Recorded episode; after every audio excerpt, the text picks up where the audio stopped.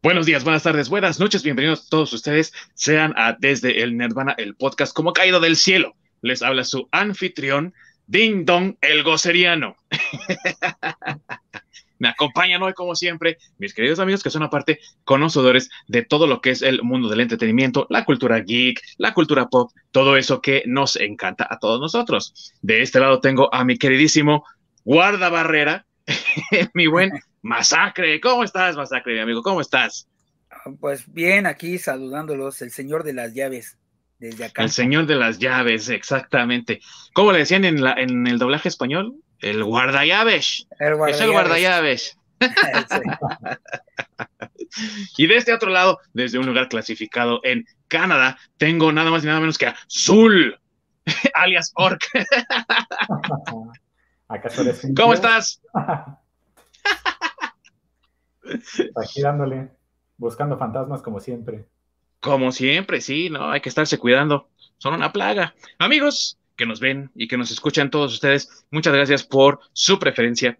¿Acaso ustedes han tenido problemas de que escuchan por las noches ruidos extraños? De repente las cosas se mueven de su lugar. Habían tenido ahí su taza y ya no la encuentran. Se les pierden las llaves, se les hace tarde en el trabajo porque no las encuentran por ningún lado. De repente escuchan por ahí un quejido de o alguna otra situación paranormal, no se preocupen. Si tienen ustedes un problema de fantasmas, ya saben a quién pueden llamar. A Carlos Trejo, claro que sí, ¿verdad? no, güey, no, ese güey. Si ni siquiera sabe lo que es una camisa de manga larga, güey, menos va a saber que es un fantasma.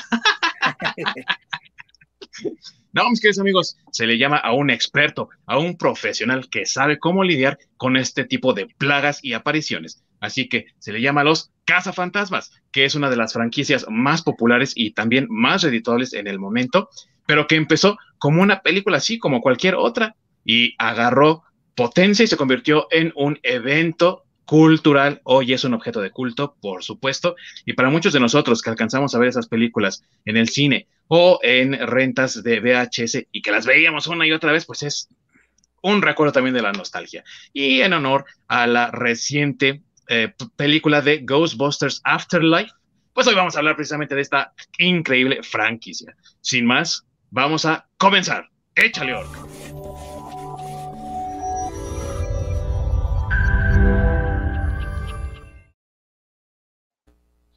Muchas gracias a mi queridísimo Orc por esa introducción, por siempre estar ahí detrás de los controles, verificando que todo funcione de maravilla para que nuestro programa siempre salga de lo mejor, mis queridos amigos. Y bien, pues vamos a hablar de las películas de Ghostbusters, por supuesto, pero la franquicia no solamente abarca las películas que hemos, que hemos visto en el cine. También tenemos cómics, tenemos series de televisión, videojuegos, juguetes, en fin es toda una gama de mercancía que uno puede conseguir de estos populares personajes.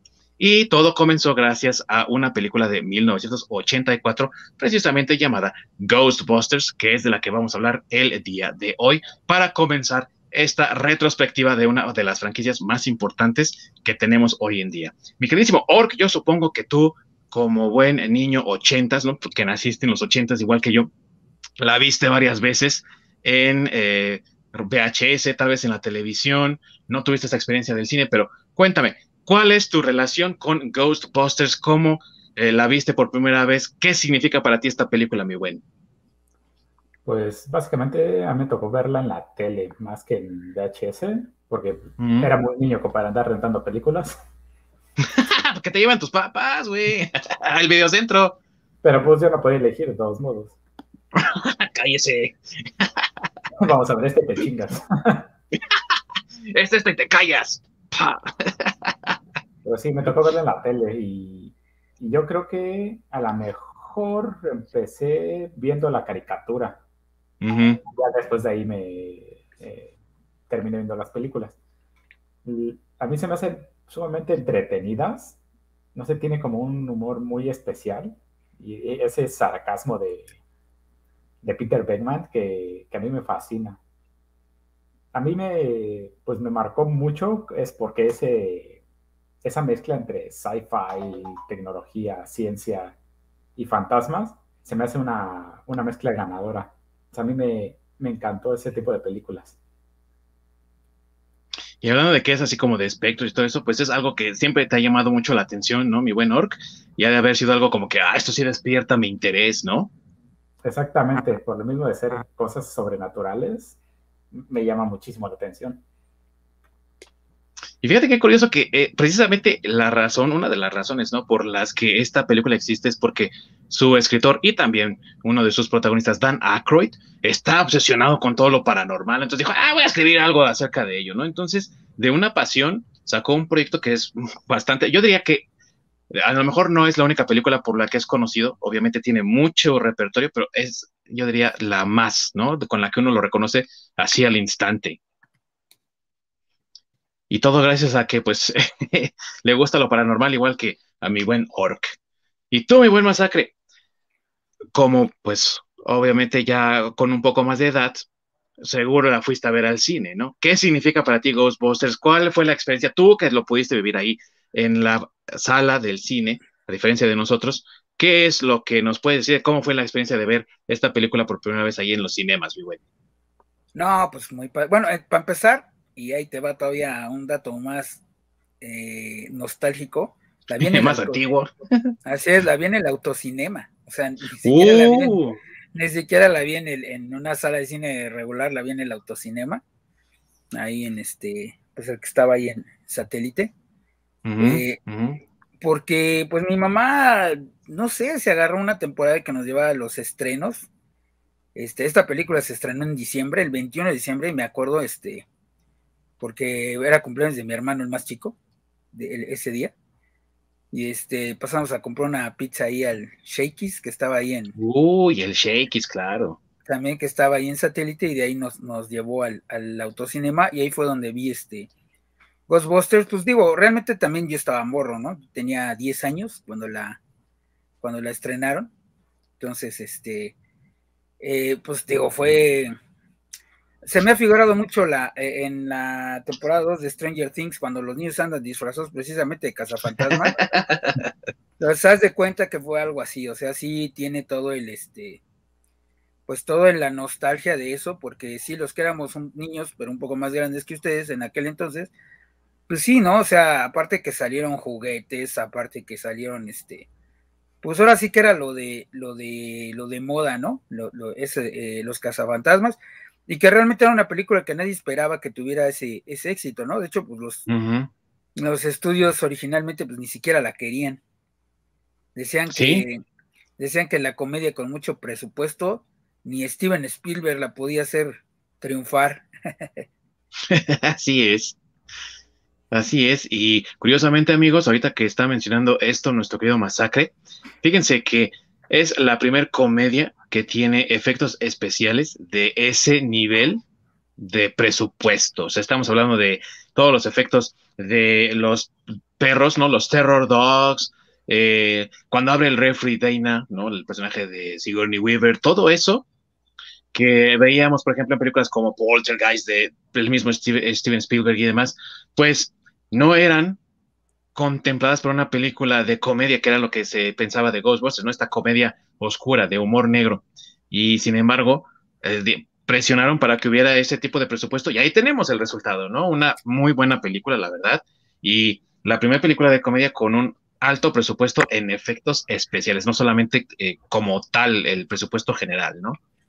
Y para que se den una idea, amigos, 30 millones de dólares fue lo que costó de aquel entonces Ghostbusters que hoy a lo mejor 30 ah, millones pues los desembolsa Disney sin problema para, para sus cacahuates, ¿no? De todo el personal, si quieres. Pero ahora, pero si lo comparamos con el dinero de ahora, por ejemplo, pues sería casi como gastar 200 millones en una película de Marvel o algo por el estilo, en una película que ni siquiera estaba proyectada para algo así, ya les decimos, porque era una comedia, ¿no? Y el hecho de que tenga este presupuesto, pues habla de que también, de cierta forma, se estaba buscando innovar, pero al mismo tiempo que el director Ivan Reitman tenía un poco de fe, un poco más de fe que muchos estudios en esta película, ¿no? Porque sí también Colombia, que fue la que lo pudo jugar, era de, ay, no manches, ya, ¿por qué quieren tanto dinero, no? Sí. si no, nos van a hacer reír. sí. Sí, de hecho, la película la quería hacer este Dan Aykroyd desde, pues desde antes, en los setentas, y lo tenía, este, la había escrito para que los protagonistas fueran él y John Belushi. Sí, para su comparsa de Saturday Night Live, exactamente. Así es que con él hizo este los Blues Brothers. Otro peliculón. Así es, entonces, este, pero pues bueno, resulta que, eh, pues, eh, como saben, John, John Belushi eh, falleció de un, paro cardíaco, tenía problemas ahí con las drogas y bueno, ese es otro tema. Y con el glu glu. Así es, y pues a fin de cuentas falleció. Y entonces, este, Dan Aykroyd lo, lo pues, ahora sí que guardó el, el guion para otro momento.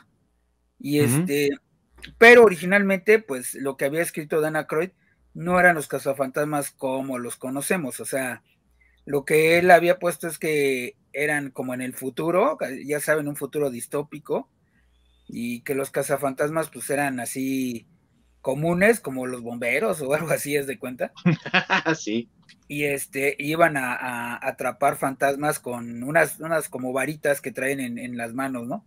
Que era como un servicio a la comunidad, por decir algo, y, viajaban a otras dimensiones y así para, pues para, para hacer este, esta persecución, esta captura de fantasmas. Pero, este, como bien dices, eh, cuando se lo, le presenta el proyecto a este, eh, al director, a Iván eh, Reyman, este, él dice, no, güey, pues, o sea, sí está padre tu idea, pero... Te volaste.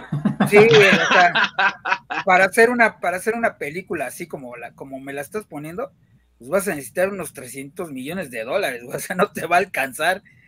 Entonces, este, mira, mejor vamos a rehacerla, quien fue la, la, idea de rehacerla, que en teoría era el, el origen de los cazafantasmas, este, y que iba a ser en el presente, pues fue de, de, Iván Reitman.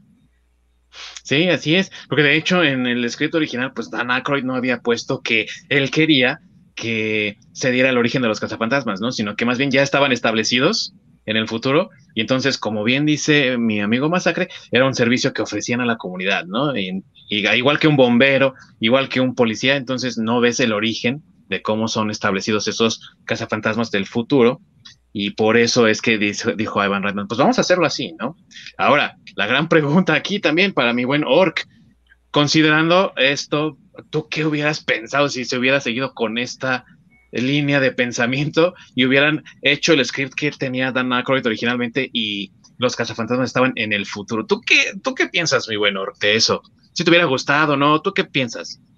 Quién sabe, ¿no? A lo mejor hubiera sido un volado, porque igual y si hacen una excelente película y termina siendo un hitazo, ¿no? Y, termina siendo incluso hasta más famosa de lo que es hoy en día. O todo lo contrario, termina siendo una bala de salva, eh, que simplemente hubiera gastado muchísimo dinero y lo hubiera explotado en la cara. ¿Te imaginas? ¿Tanto dinero? Sí, el concepto original es interesante, pero quién sabe cómo hubiera funcionado. La verdad, para, todo lo que necesitaba hacer, sí, quién sabe cómo hubiera funcionado. Porque, digo, para hacer cosas como futurísticas o algo así, en esa época, pues hasta eso, no hubiera, no creo que hubiera sido tanto problema, porque pues tenemos Tron, tenemos Blade Runner, tenemos eh, tipos de películas de ese estilo que funcionaron bastante bien, que son películas más futuristas, pero sí con todo lo que él pensaba y quería incluir, sí, como que hubiera estado un, poco más complicado. Simplemente las, las que mencionas tú, mi buen Tron y Blade Runner, pues son de dos años antes, ¿no? De esta, de esta película. Y deberíamos hablar de ellas, al menos de Blade Runner sí deberíamos de echarnos un, una platicadilla, porque también qué peliculón, ¿eh, mis amigos? Excelente película también. Y hay que considerar también, amigos, a lo mejor los que nos están viendo ahorita, ay, pero si estaba Back to the Future, ¿no? Pero Back to the Future, la original, es de un año después y aparte no viajan al futuro. Está Marty McFly en el pasado y tiene que viajar a su presente, ¿no? Entonces por eso se llama Volver al Futuro, porque está en el pasado, tiene que regresar al futuro. Es hasta 1989 cuando sale la película secuela en donde sí viajan al futuro. Ya para entonces, obviamente, pues ya también la tecnología había avanzado muchísimo. Ya simplemente había para esa época algunos efectos digitales, aunque no como los conocemos ahora, amigos, que estaban todos hechos por computadora. Sí tenía que haber ahí algún prop o algo y después se digitalizaba o se le hacía algún proceso. Pero realmente para poder hacer algo así, pues se hubieran tenido que esperar más tiempo, simplemente llegar hasta 1989 y quizá ni siquiera había sido tan exitosa, ¿no? Eh, la primera película ya aparece entonces, no sabemos. Pero es interesante el concepto, ¿no? Salió, salió la segunda en el 89. Y, este, y bueno, qué gran año, ¿no? Porque también salió este, Volver al Futuro, la 2, salió Cazafantasmas 2, y salió Batman de Tim Burton. Batman. Este, os digo, güey, qué, qué maravilloso año para las películas, ¿no? Sí. ¿Eh? Tiraron el muro de Berlín. Ay, sí, cayó el muro de Berlín. No, o sea, un muy buen año, muy buen año. Muy buen año, sí. Bueno, mis eh, amigos, a ver. Ah, yo nada más iba a continuar con tu idea, que, que sí tienes razón. Este, pues sí, ya los efectos fueron hasta el 89. Estamos hablando ahorita de 1984. Y nada más quiero mencionar que aún así tuvieron problemas para conseguir una compañía que les hiciera los efectos, ¿eh? O sea, ya estaba la de la de George Lucas, pero tenía mucha chamba. Entonces, este, no había realmente más, más compañías que hicieran o que se dedicaran a hacer efectos. Entonces, también batallaron para hacer los efectos, aparte que eran muy caros, ¿no? Tendrá que ver, mi amigo, el hecho de que Lucas haya tenido mucha chamba, que en el 83 salió eh, la última de Star Wars, pero también por ahí tenían una, ¿cómo se llamaba? Indiana Jones o algo así, ¿cómo era? ¿El Templo de la Perdición? sí, seguramente sí. Pero bueno, la compañía que les hizo los efectos, este, fue una compañía fundada por un fulanito, que no me acuerdo el nombre en este momento. Pero Richard Edlund. Ah, ok. Bueno, él que trabajaba para la empresa de George Lucas. Entonces, él, digamos que fue emprendedor y a mí nadie me manda y mejor hago mi empresa. Igual que los cazafantasmas, ¿no? ellos hicieron su propia empresa. Así es. Y crearon su propio puesto, ¿no? Digámoslo así, de cazadores de fantasmas. Y otra cosa interesante, mis amigos, es que eh, mi buen masacre la vio de niño, mi queridísimo Orc la vio de niño, yo también la vi de niño, yo recuerdo que cuando la vi por primera vez, uno de mis tíos tenía una de esas membresías de los videocentros y era de los primeros en la familia que tenía una videocasetera y fuimos y la rentamos. No, mira, esta les va a gustar. Y a los niños les encanta esta película, pero si se dan cuenta no es realmente para niños, ¿no? Ahí tiene como muchos temillas por ahí. Simplemente la secuencia donde están dormidos. ¿Quién se acuerda de esa secuencia, mis amigos? Y que se les aparece el fantasma. Pues, pues creo que todos, ¿no? todos los niños de esa época se acuerdan de esa escena. Y aún así no es así como que muy infantil, ¿no? Y qué curioso que haya generado tanta, ¿cómo le podríamos decir? Tanta afición, ¿no? De parte de los niños que estaban encantados con, con las películas de los cazafantasmas. Y la mercancía pues se hizo para ellos también precisamente, ¿no? Bueno, yo creo que ahí fue un efecto secundario, ¿eh? Porque este la película en realidad eh, estaba clasificada, me parece que adolescentes y adultos. este, aquí en México en aquel entonces, este, pues pudo haber estado clasificada como sea, pero este, como que eso no importaba mucho en esa época, por lo menos aquí en México, entonces puedes entrar a ver casi cualquier película. Y este, y pues yo lo que te digo es como, yo como niño, ¿no? Realmente no esperaba nada. Es más, creo que hasta ese momento ni siquiera había escuchado nada acerca de los cazafantasmas. Pero este, sí, o sea, cuando ya la, vi en el cine y el primer susto, porque en realidad sí fue un sustazo, es este con la, la señora de la biblioteca, ¿no? Ahí todo el ah, mundo brincó. yo como niño te puedo decir que ahí brinqué, dije, ay, que me trajeron a ver, pues estaba bien morrillo. y se viste casi corriendo igual que los personajes, ¿verdad? Ahí cuando sale corriendo de la biblioteca, casi te vas del auto. Sí, claro, no, aparte te digo que era cumpleaños de mi hermano y mi hermano cumplía creo que cuatro años o cinco años, algo así. No, pues, o sea, si yo brinqué que tenía diez, pues ya te imaginarás mi hermano, ¿no? Hay que preguntarle a tu jefa si no se quedó pensando, chida, que los traje a ver. bueno, es que, es que ese es otro punto, es lo que te digo. O sea, realmente no había como expectativas como ahora de los cazafantasmas. O sea, era una película más de los estrenos de verano. O sea, en realidad no era así como que, o no fue como que esta película va a ser el hit, esta película en Estados Unidos fue el hit, porque aparte no se estrenó con mucha diferencia en México de, de, de, lo que se estrenó en Estados Unidos. Bueno, o sea, me refiero, me refiero no mucha relativa, ¿no? Porque estamos hablando que eh, los tiempos eran otros, no eran como ahorita que ya muchas películas las tenemos casi a la par. Y en aquel entonces, como era una película menor, por decirlo así, no era una película de la que, de la que las compañías en ese entonces que, que proyectaban las películas esperaban algo, pues la estrenaron en diciembre y en, cuando ya en Estados Unidos la habían estrenado en, me parece que en junio. Sí, así es. Algo así. Sí, Entonces, seis meses de diferencia. Así es, aunque para la, época pues, era relativamente rápido, ¿no? Sí. recordamos que Star Wars este, tardó casi un año en llegar aquí. Sí, así es. Y pues obviamente el, el también como diré, el éxito que tuvo en Estados Unidos y en otras partes, pues también anima a las distribuidoras aquí en México. Oh, mira, tuvo éxito.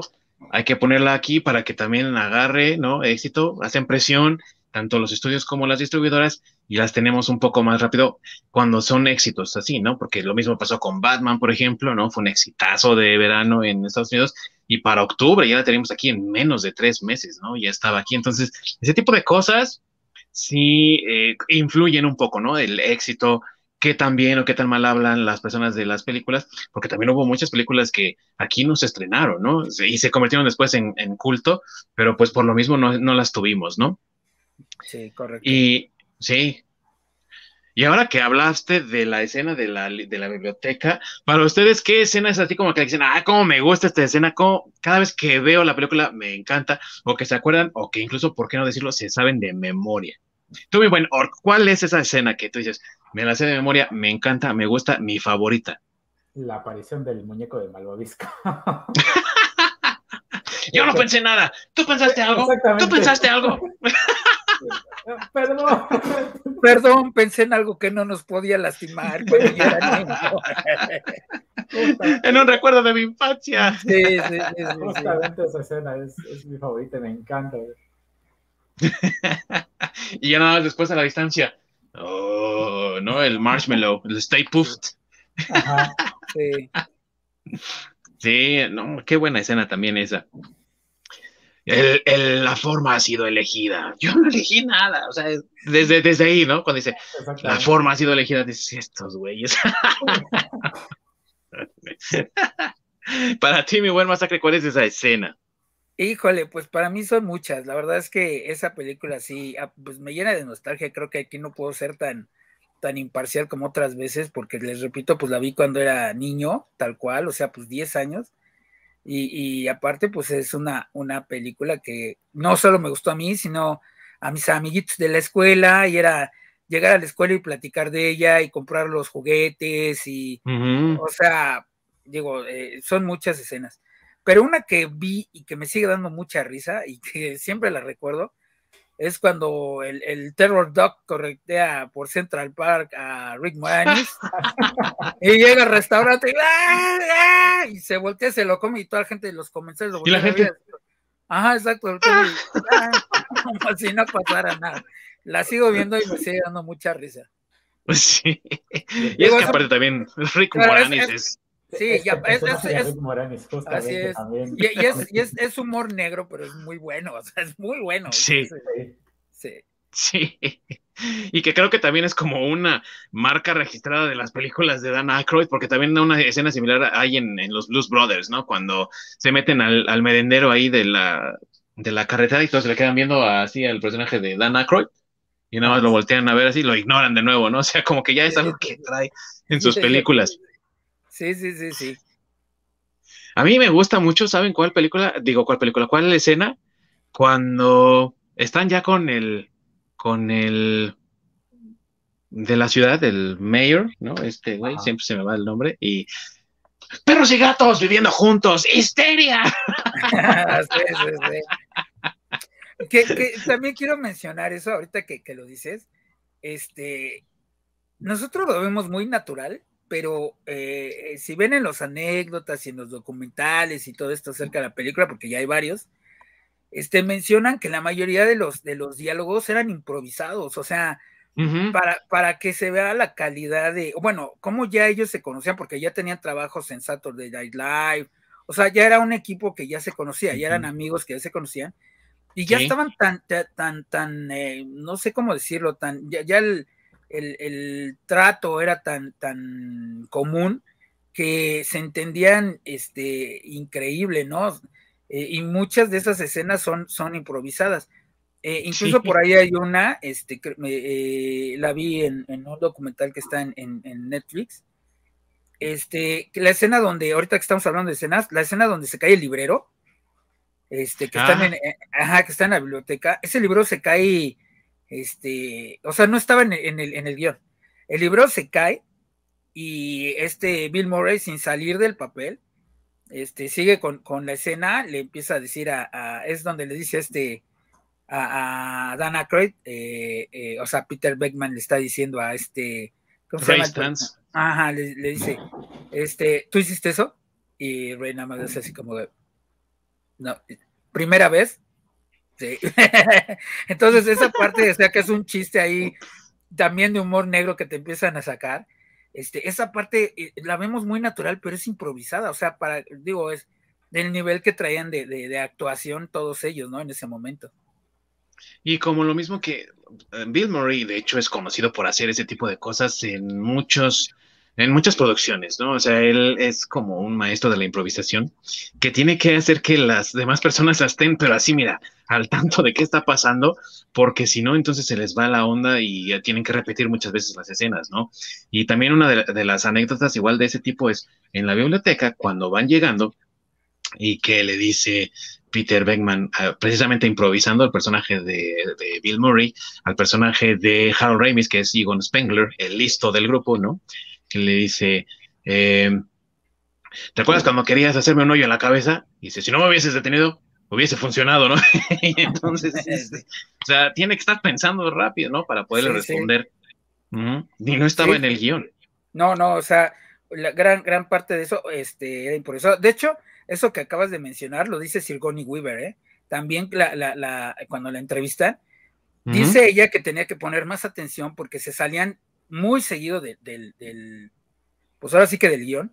Y como tú dices, ella tenía que estar más a las vivas porque pues ella no formaba parte de ese grupo en ese momento y pues precisamente para no perder el hilo o para que no le ganara la risa lo que sea, tenía que estar al tiro y ella dice que pues aprendió mucho, mucho de, la improvisación este, con ellos, ¿no? Y es Sigourney Weaver, o sea, doña Y oigan amigos, sí, exactamente. Yo ahorita que estás diciendo Sigourney Weaver, o sea, venimos de Alien, ¿no? De la, de la franquicia de Alien.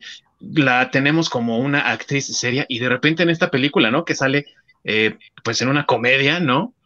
Y qué bien la hace también cuando se transforma, ¿no? Así en el perro que se mueve, se recontonea y todo, y tú. O sea, es buena también para, para la, la comedia, ¿no? Sí, sí, sí, sí, sí, sí.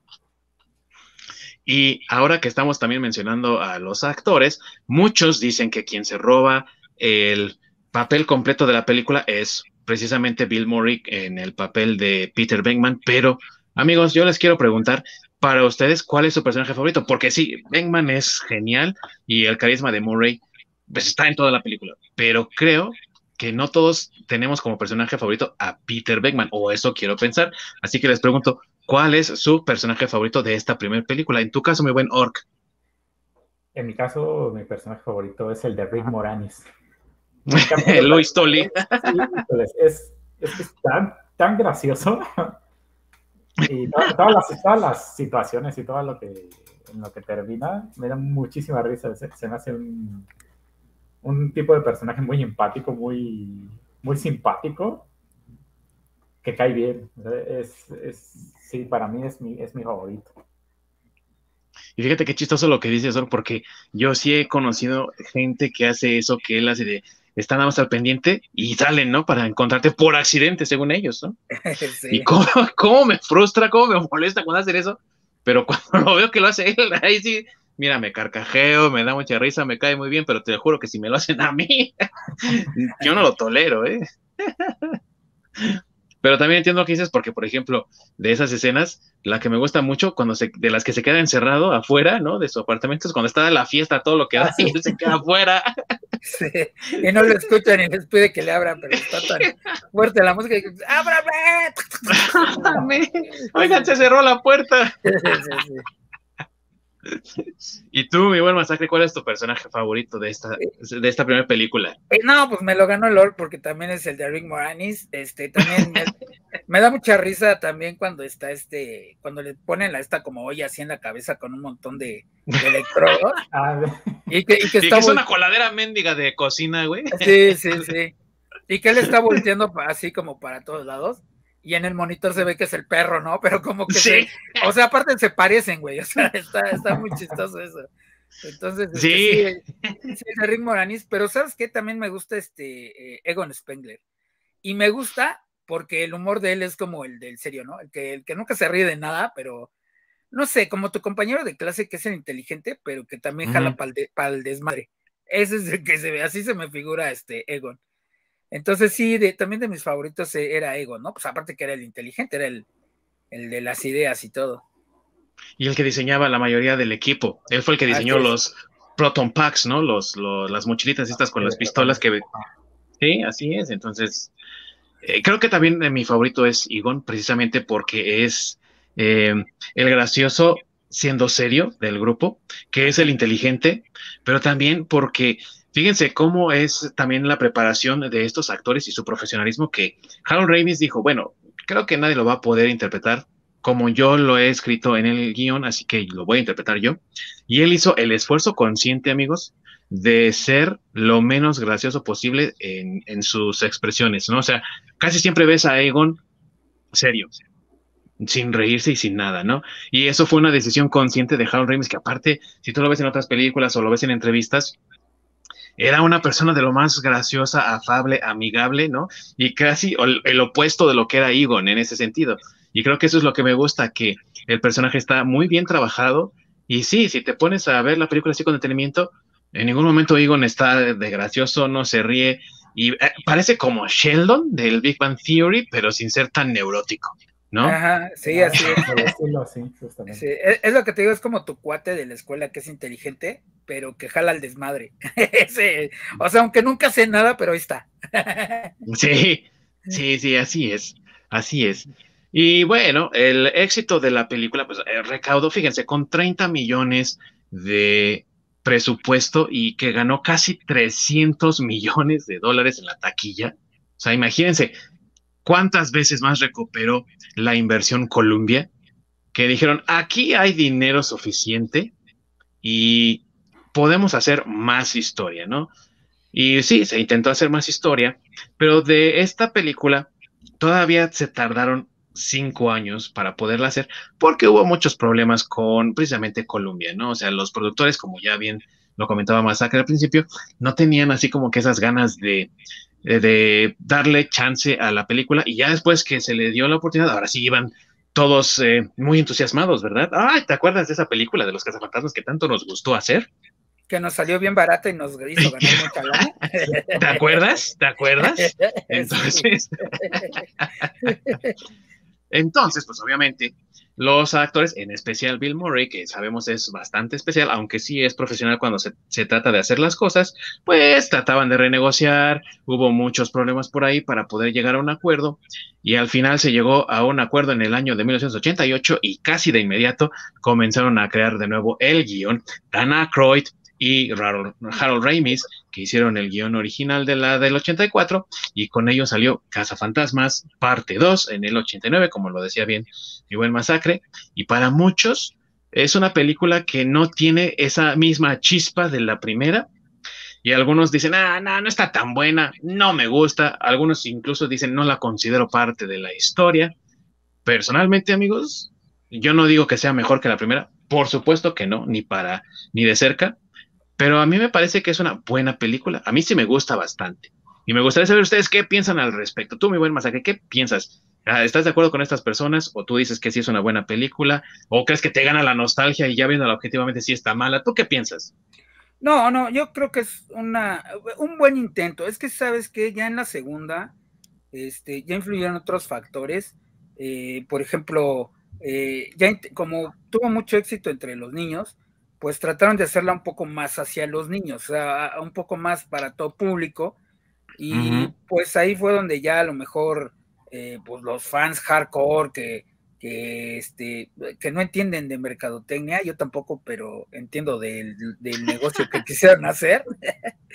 este, pues Columbia vio que funcionó y lo que quiso fue también dirigir eh, pues eh, esa, esa película pues, a todo público para vender más juguetes y claro. para, tener más mercado. Entonces, este, que digo, también aparte fue algo que ya mencionaste, que fue parte de las negociaciones. Ni Bill Murray ni Dan Aykroyd querían hacerlo. De hecho, eh, la idea de ellos era que nada más iba a ser una película, una sola. Este, pero pues, al final se dieron porque también eh, tuvo mucho que ver el director. bueno, director productor, porque ahora también en la dos ya le entró como ah, productor. Sí, sí, sí. Este, entonces, eh, también como que, pues ellos se llevaban muy bien, trabajaron muy bien juntos, y ahora sí que recordando cómo ellos trabajaron muy bien juntos, ahora, ahora sí que los nostálgicos fueron ellos, este, pues fue como aceptaron hacer la, la, la segunda parte, y, y, que aparte de todo regresaron los, los personajes, o bueno, más bien el cast original, porque están los, los, cuatro cazafantasmas este, de la primera, y está Rick Moranis también, está incluso esta, eh, bueno, está Sigourney Weaver, y está la, la, que era la secretaria, que no me acuerdo cómo se llama la actriz. Annie Potts. Ajá, Annie Potts, este, vuelve a salir, pero ya incluyeron otras cosas, por ejemplo, Pegajoso, ¿no? Este, Pegajoso ya lo incluyen en, en la segunda, este, película, porque en la primera el personaje, aunque también un efecto Boba Fett, sale bien poquito en la película, pero tuvo mucho, mucho éxito. Y, este, y para el momento en que sale la, la, segunda película ya teníamos también caricatura. Entonces trataron de hacer este, muchas cosas parecidas al look de la, de la caricatura, este, como, como la secretaria, como pegajoso, este, los fantasmas ya menos terroríficos, más apegados a, a lo que veíamos en la caricatura. Entonces creo que, creo que ahí fue donde, donde les falló un poco, ¿no? Pudo haber sido mucho mejor la película si a lo mejor hubieran evitado todo este tipo de, pues de cosas, ¿no? Pero sabemos cuándo es cuando, eh, qué pasa cuando los estudios ya meten la mano en los proyectos, ¿no? Y hay dinero. De por medio, así es. Ajá. Tú, mi bueno, ¿tú qué piensas de Cazafantasmas 2? ¿Te gusta, no te gusta? ¿Qué nos puedes contar? Se me hace entretenida. No se me hace tan buena como la primera, obviamente. En este caso siento que le hace falta esa chispa y esa espontaneidad que tenía la primera. esta segunda sí se ve más, este, más, no sé, como actuada, más, no, sabría cómo, cómo ponerlo, o sea, se ve más escenificada. Más artificial.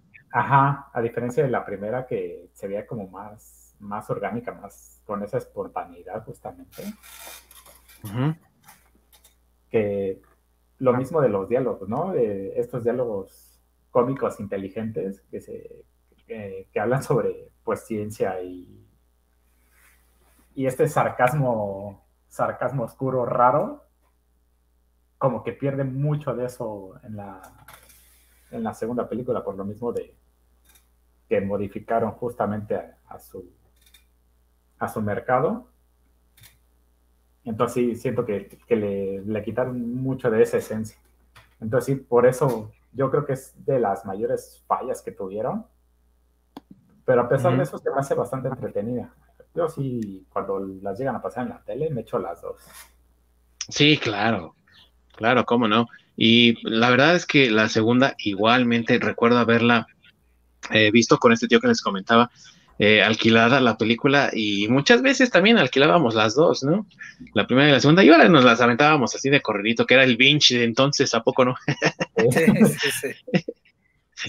y yo pienso que a, lo mejor una de las grandes fallas que tiene la segunda es que intenta repetir muchas cosas que ya habían ocurrido en la primera. Por ejemplo, en la primera ya nos comentaba mi querido amigo Ork que estaba el Marshmallow, ¿no? El hombre de malvavisco gigante. Y aquí lo que hacen es utilizar a la Estatua de la Libertad gigante, ¿no? Para que se mueva y ataque el museo en el GU ese como rosa, el, limo rosa, que puedan pasar y puedan rescatar al bebé. pero eh, es lo mismo, ¿no? Se está repitiendo un monstruo gigante, ¿no? O un tipo, no sé, como Ultraman o algo así, ¿no? Power Rangers, o sea, un monstruote gigante que está de tu lado. Eh, luego también eh, tenemos un oficial del gobierno que es un necio, que manda a los cazafantasmas a juicio porque rompen la calle para poder investigar qué está pasando debajo de la ciudad, ¿no? Y igual un necio, torpe y estúpido y los llevan con el alcalde. El alcalde dice, bueno, está bien, les voy a dar la oportunidad una vez más y a este mendigo burócrata, córranlo de aquí, ¿no? Y se, se, queda sin trabajo. Entonces está repitiendo varias cosas que ya había hecho en la primera. Y sí, es bueno mantenerse dentro de un universo y todo, pero también es importante ser un poco más eh, creativo o innovador cuando vas, sobre todo cuando vas a hacer una segunda parte de algo. Y creo que eso es lo que tenía de bueno en la primera, que era algo original, era algo eh, diferente. Y ya la segunda, pues es nada más reciclar. Yo quiero pensar también mucho por la interferencia del estudio, ¿no? Que, como bien decía Masacre, como ya ve dinero, pues ahora sí le conviene meter mano, ¿no? Ya no, es, ya no eres tan libre en el departamento de creatividad. Entonces, te tienes que apegar a ciertos lineamientos, a ciertas situaciones que ya vienen desde arriba del estudio y pues no puedes salirte de esa directriz. Y por tal motivo pienso que resulta muy repetitiva en la fórmula. No así en las, pues sí, en los chistes, en la comedia. De hecho, a mí me gusta ver más involucrado a Winston, que siento que es un personaje que se dejó un poco de lado en la primera porque entra hasta después de como 40 o 50 minutos de la película, ¿no? O sea, ya está entradita la película cuando... Pasa la mitad de la película casi cuando bueno, es que es que no sé si ahí sepan que ese personaje lo habían escrito originalmente para Eddie Murphy. Sí. Pero Eddie, sí. pero Eddie, Murphy no aceptó, entonces este al último pensaban ya no meterlo, pero no sé qué sucedió, que dijo, bueno, sí hay que hay que echarlo y fue cuando ya este eh, entra este um, eh, no, este, ¿cómo se llama? Ernie Hudson. Ernie, Ernie Hudson, ajá. Este, que es, que precisamente Ernie Hudson audicionó. Sí, Por eso es que lo metieron. Sí, sí, pero originalmente lo, lo al que querían ahí era Eddie Murphy. Es que como lo comentamos, todos venían de Saturday Night Live. Entonces, Eddie Murphy en aquel entonces pertenecía a, Saturday Night Live.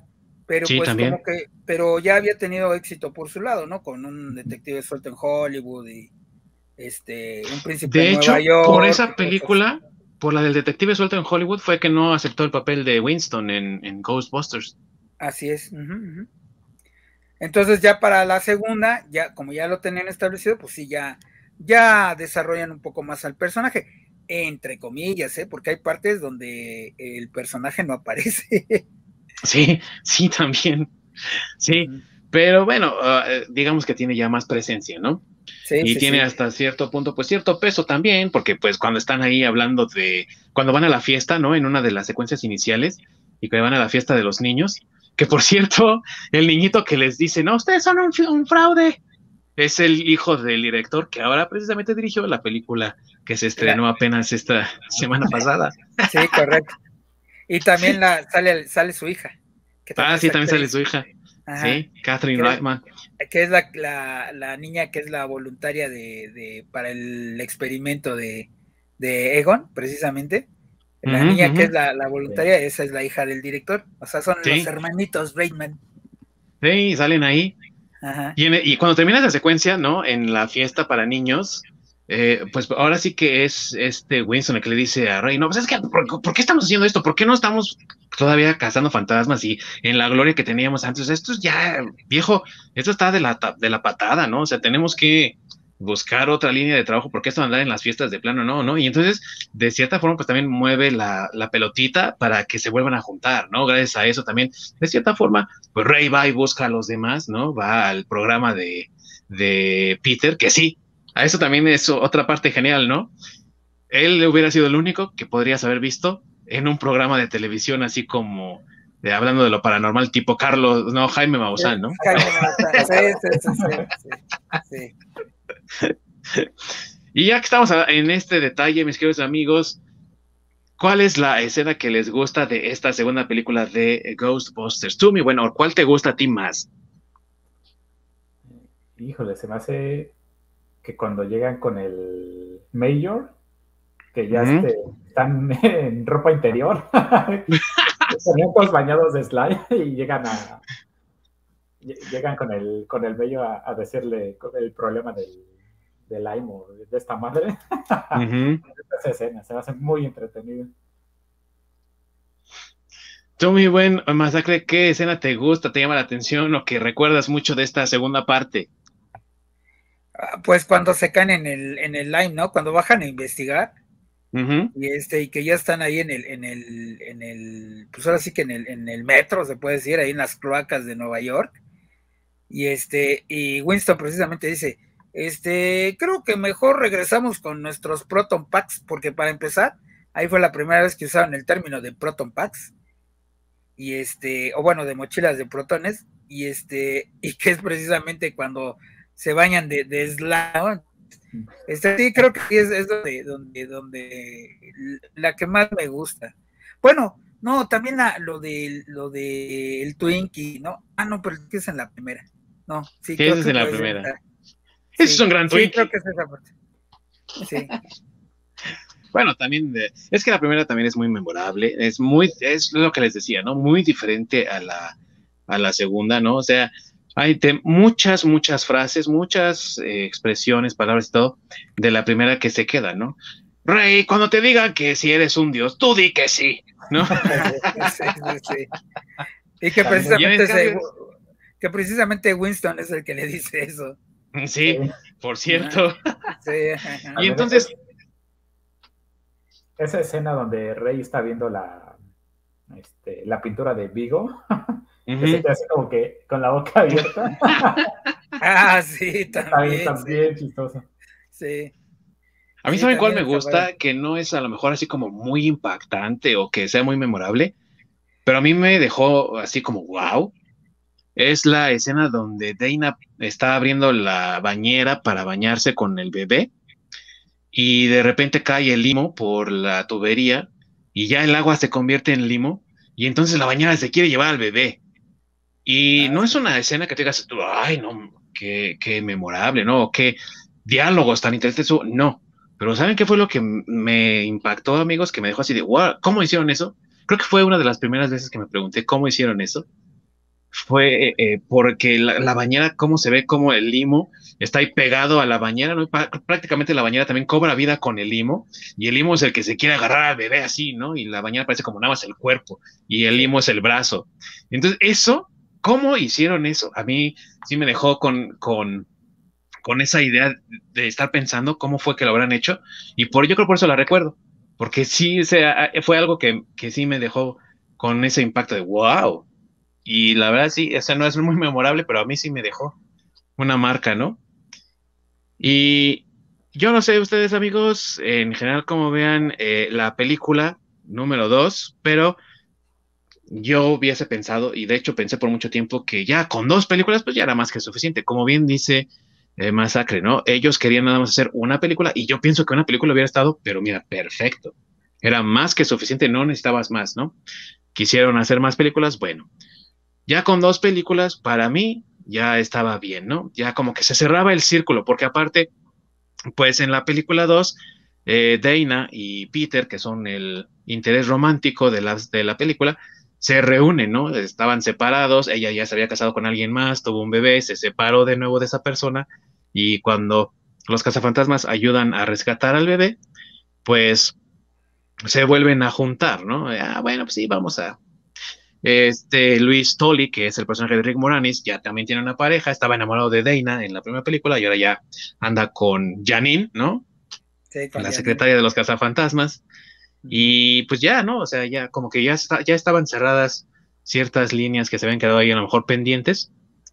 Y todavía más con la parte final cuando destruyen la pintura de Vigo, ¿no? Que era el capartiano este, que era el, el, ahora sí que el villano de la película, el fantasma villano y aparecen ellos así como santos, ¿no? Como, como si fueran en la iglesia, Cuida, ahí rescatando al bebé.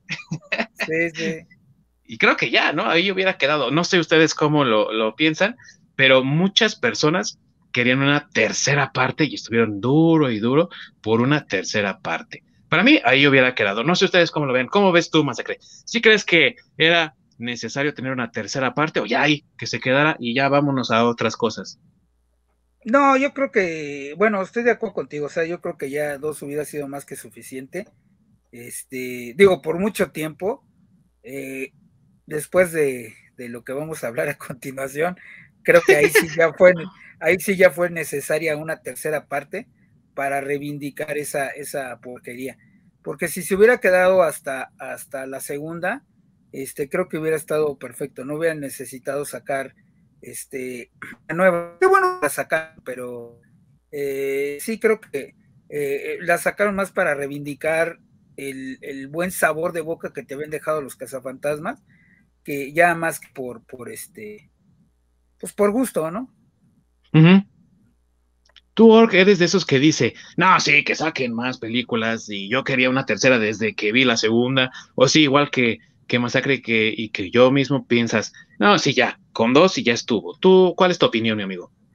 Pues yo incluso que la segunda eh, era, no era tan necesaria, pero pues sí, ya, ya, obviamente ya estaba la segunda hecha, pues ya se había cerrado ese círculo a fin de cuentas, querer sacar más es nada más exprimir a la gallina de los huevos de oro por querer sacar varo, pues no hay otra explicación. Realmente no tienes un trasfondo que te diga, pues sí, podemos alargar esto como la risa en vacaciones. Loca Academia de Policía. Sí, algo así, o sea, no, no había ningún argumento, la verdad. Entonces, para, para, mí se había cerrado había cerrado bien ese ciclo, entonces le dieron, le dieron un buen cierre a, las dos películas y ahí lo tenían que haber dejado morir.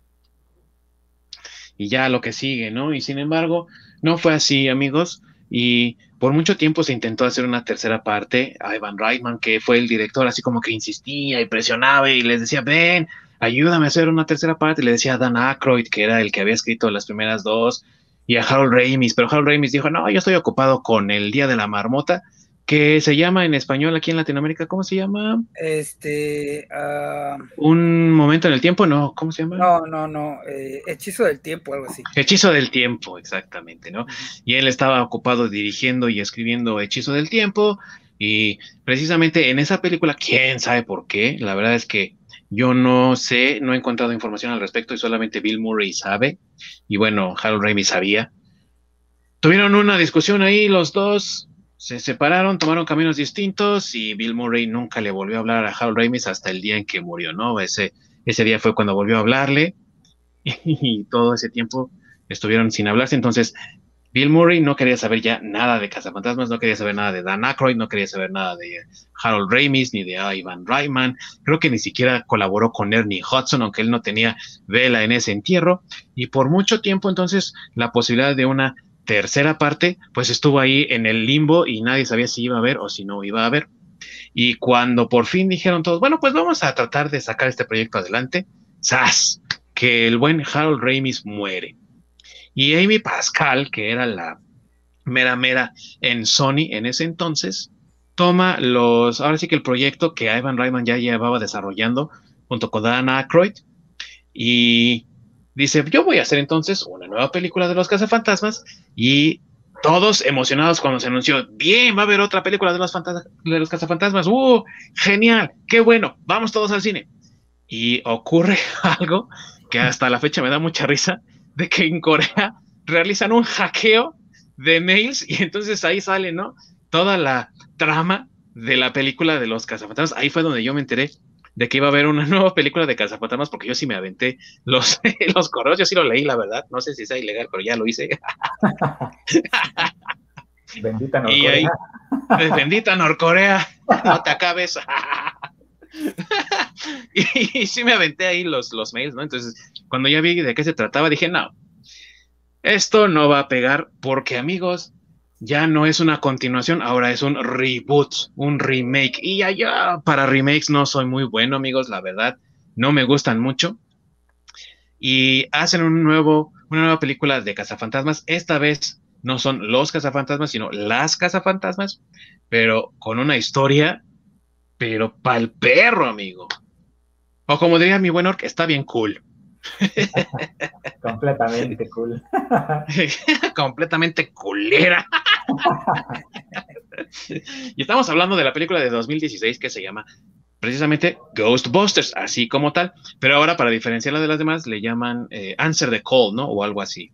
Ah, no, no sé. Yo le llamo Cazafantasmas 2016 porque es más fácil. Así que.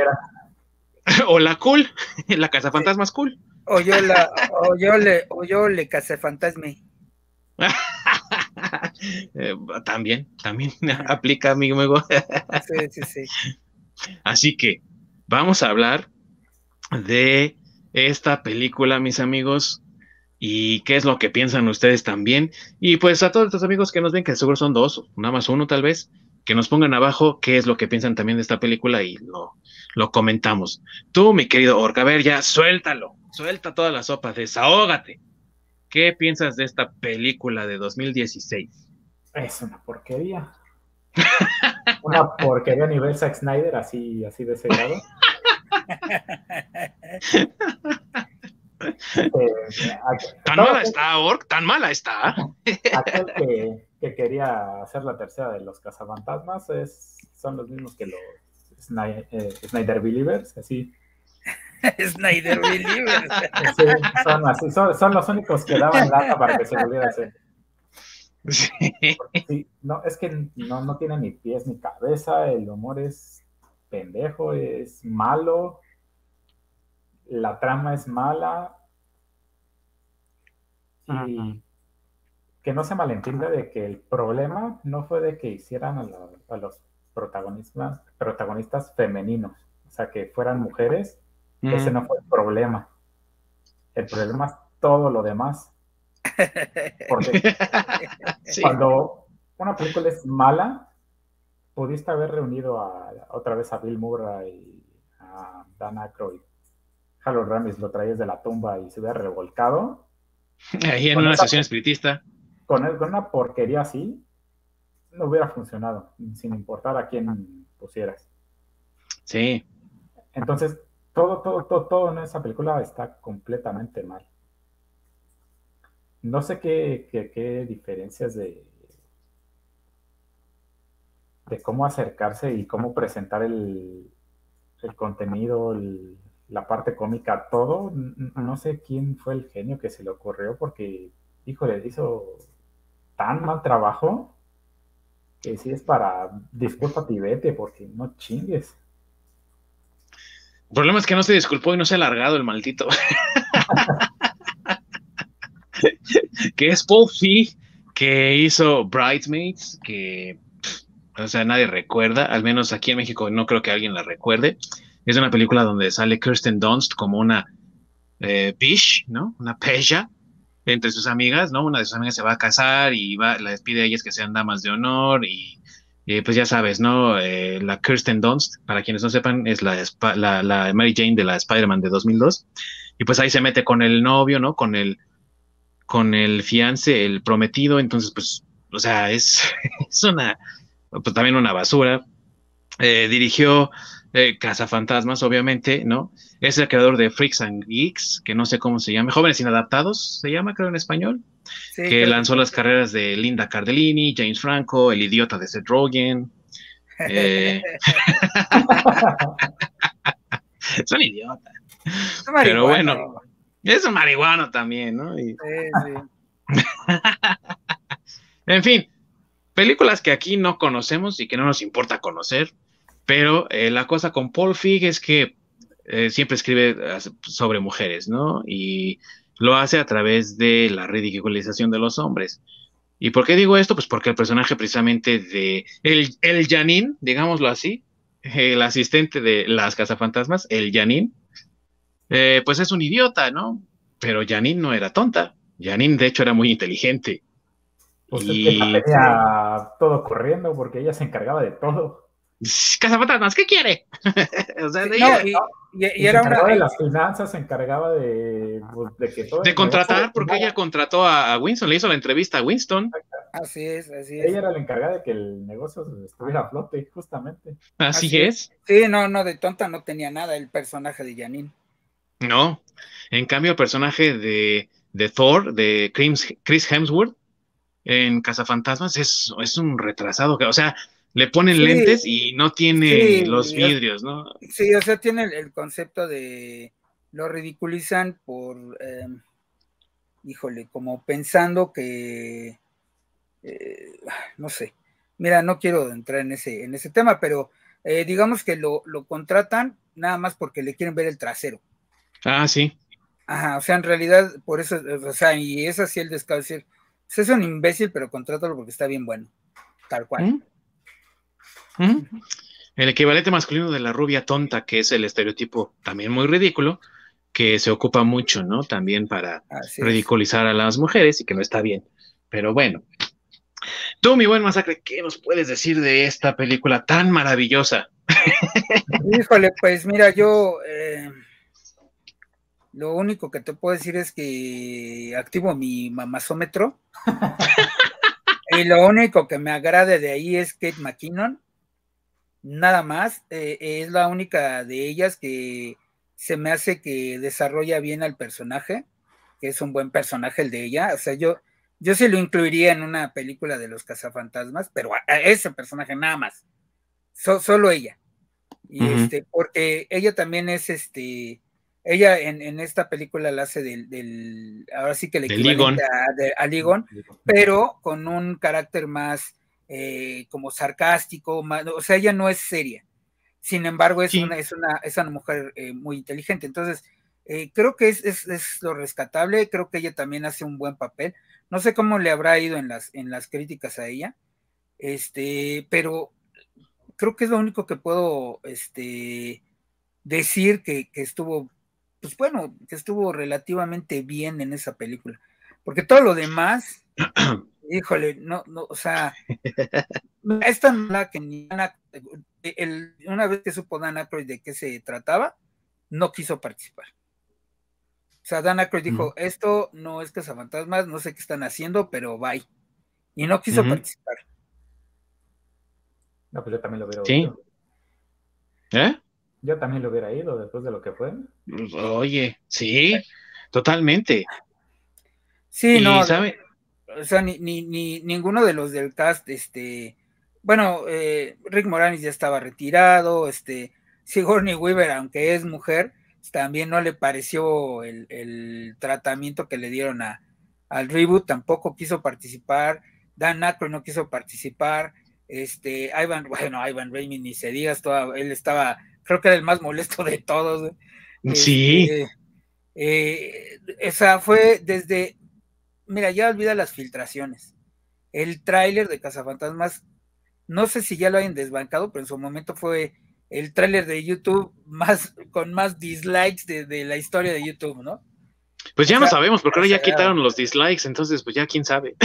Sí, sí, sí, ya quién sabe, pero no sé si antes de que los quitaran ya alguien lo había desbancado, pero por lo pronto el, el tráiler fue el que tuvo más dislikes de, de, pues, de la historia de YouTube, o sea, eh, eh, la verdad es que es, algo pésimo, que yo lo vi por, la neta lo vi por curiosidad, ni siquiera lo vi en el cine.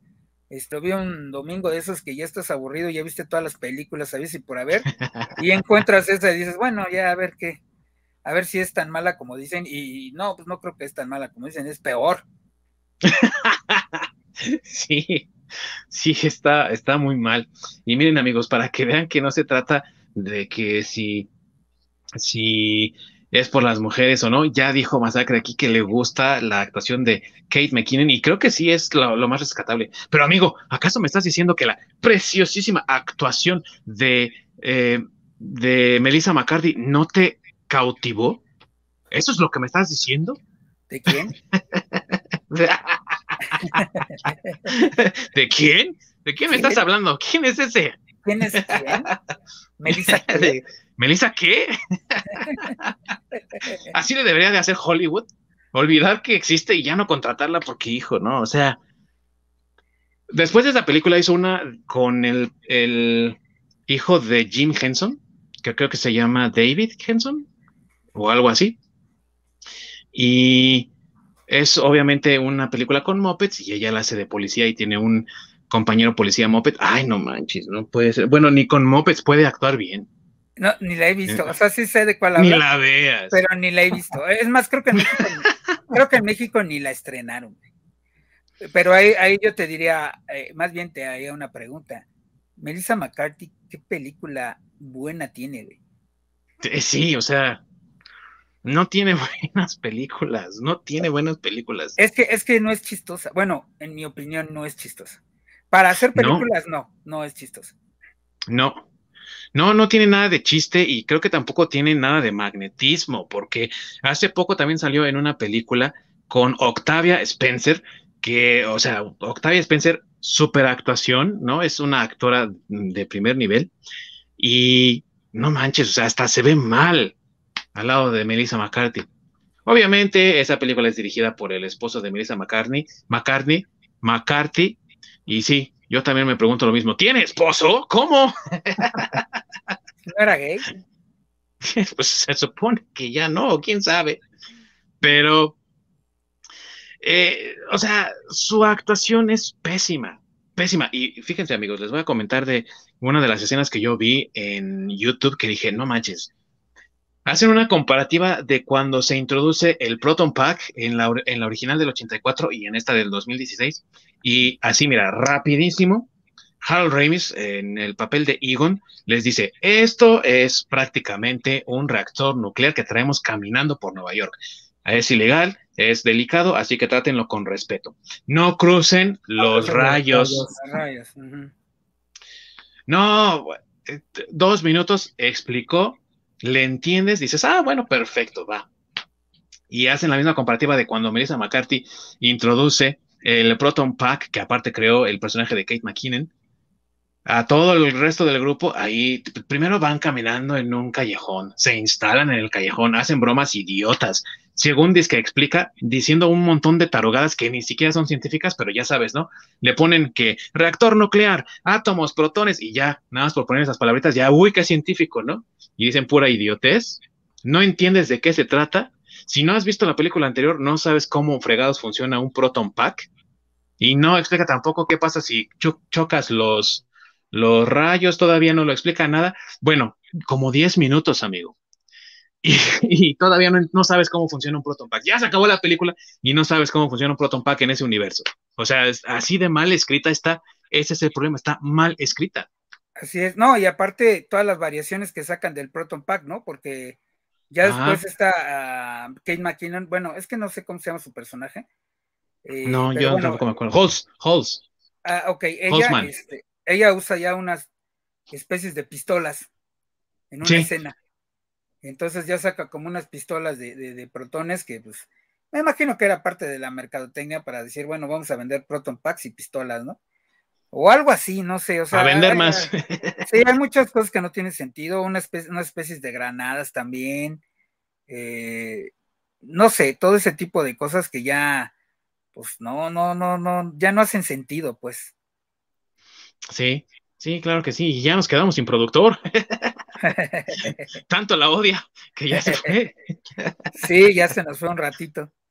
Este, pero sabes qué, este, bueno, hablando de ahorita en lo que regresa nuestro, estimado Gork, eh, yo no sé por qué, bueno, e, e, es mi opinión personal, pero eh, sinceramente de todas ellas, aunque han estado en, en, el, en Saturday Night Live también, este, no, no, se me hacen graciosas. O sea, sinceramente no se me hacen graciosas.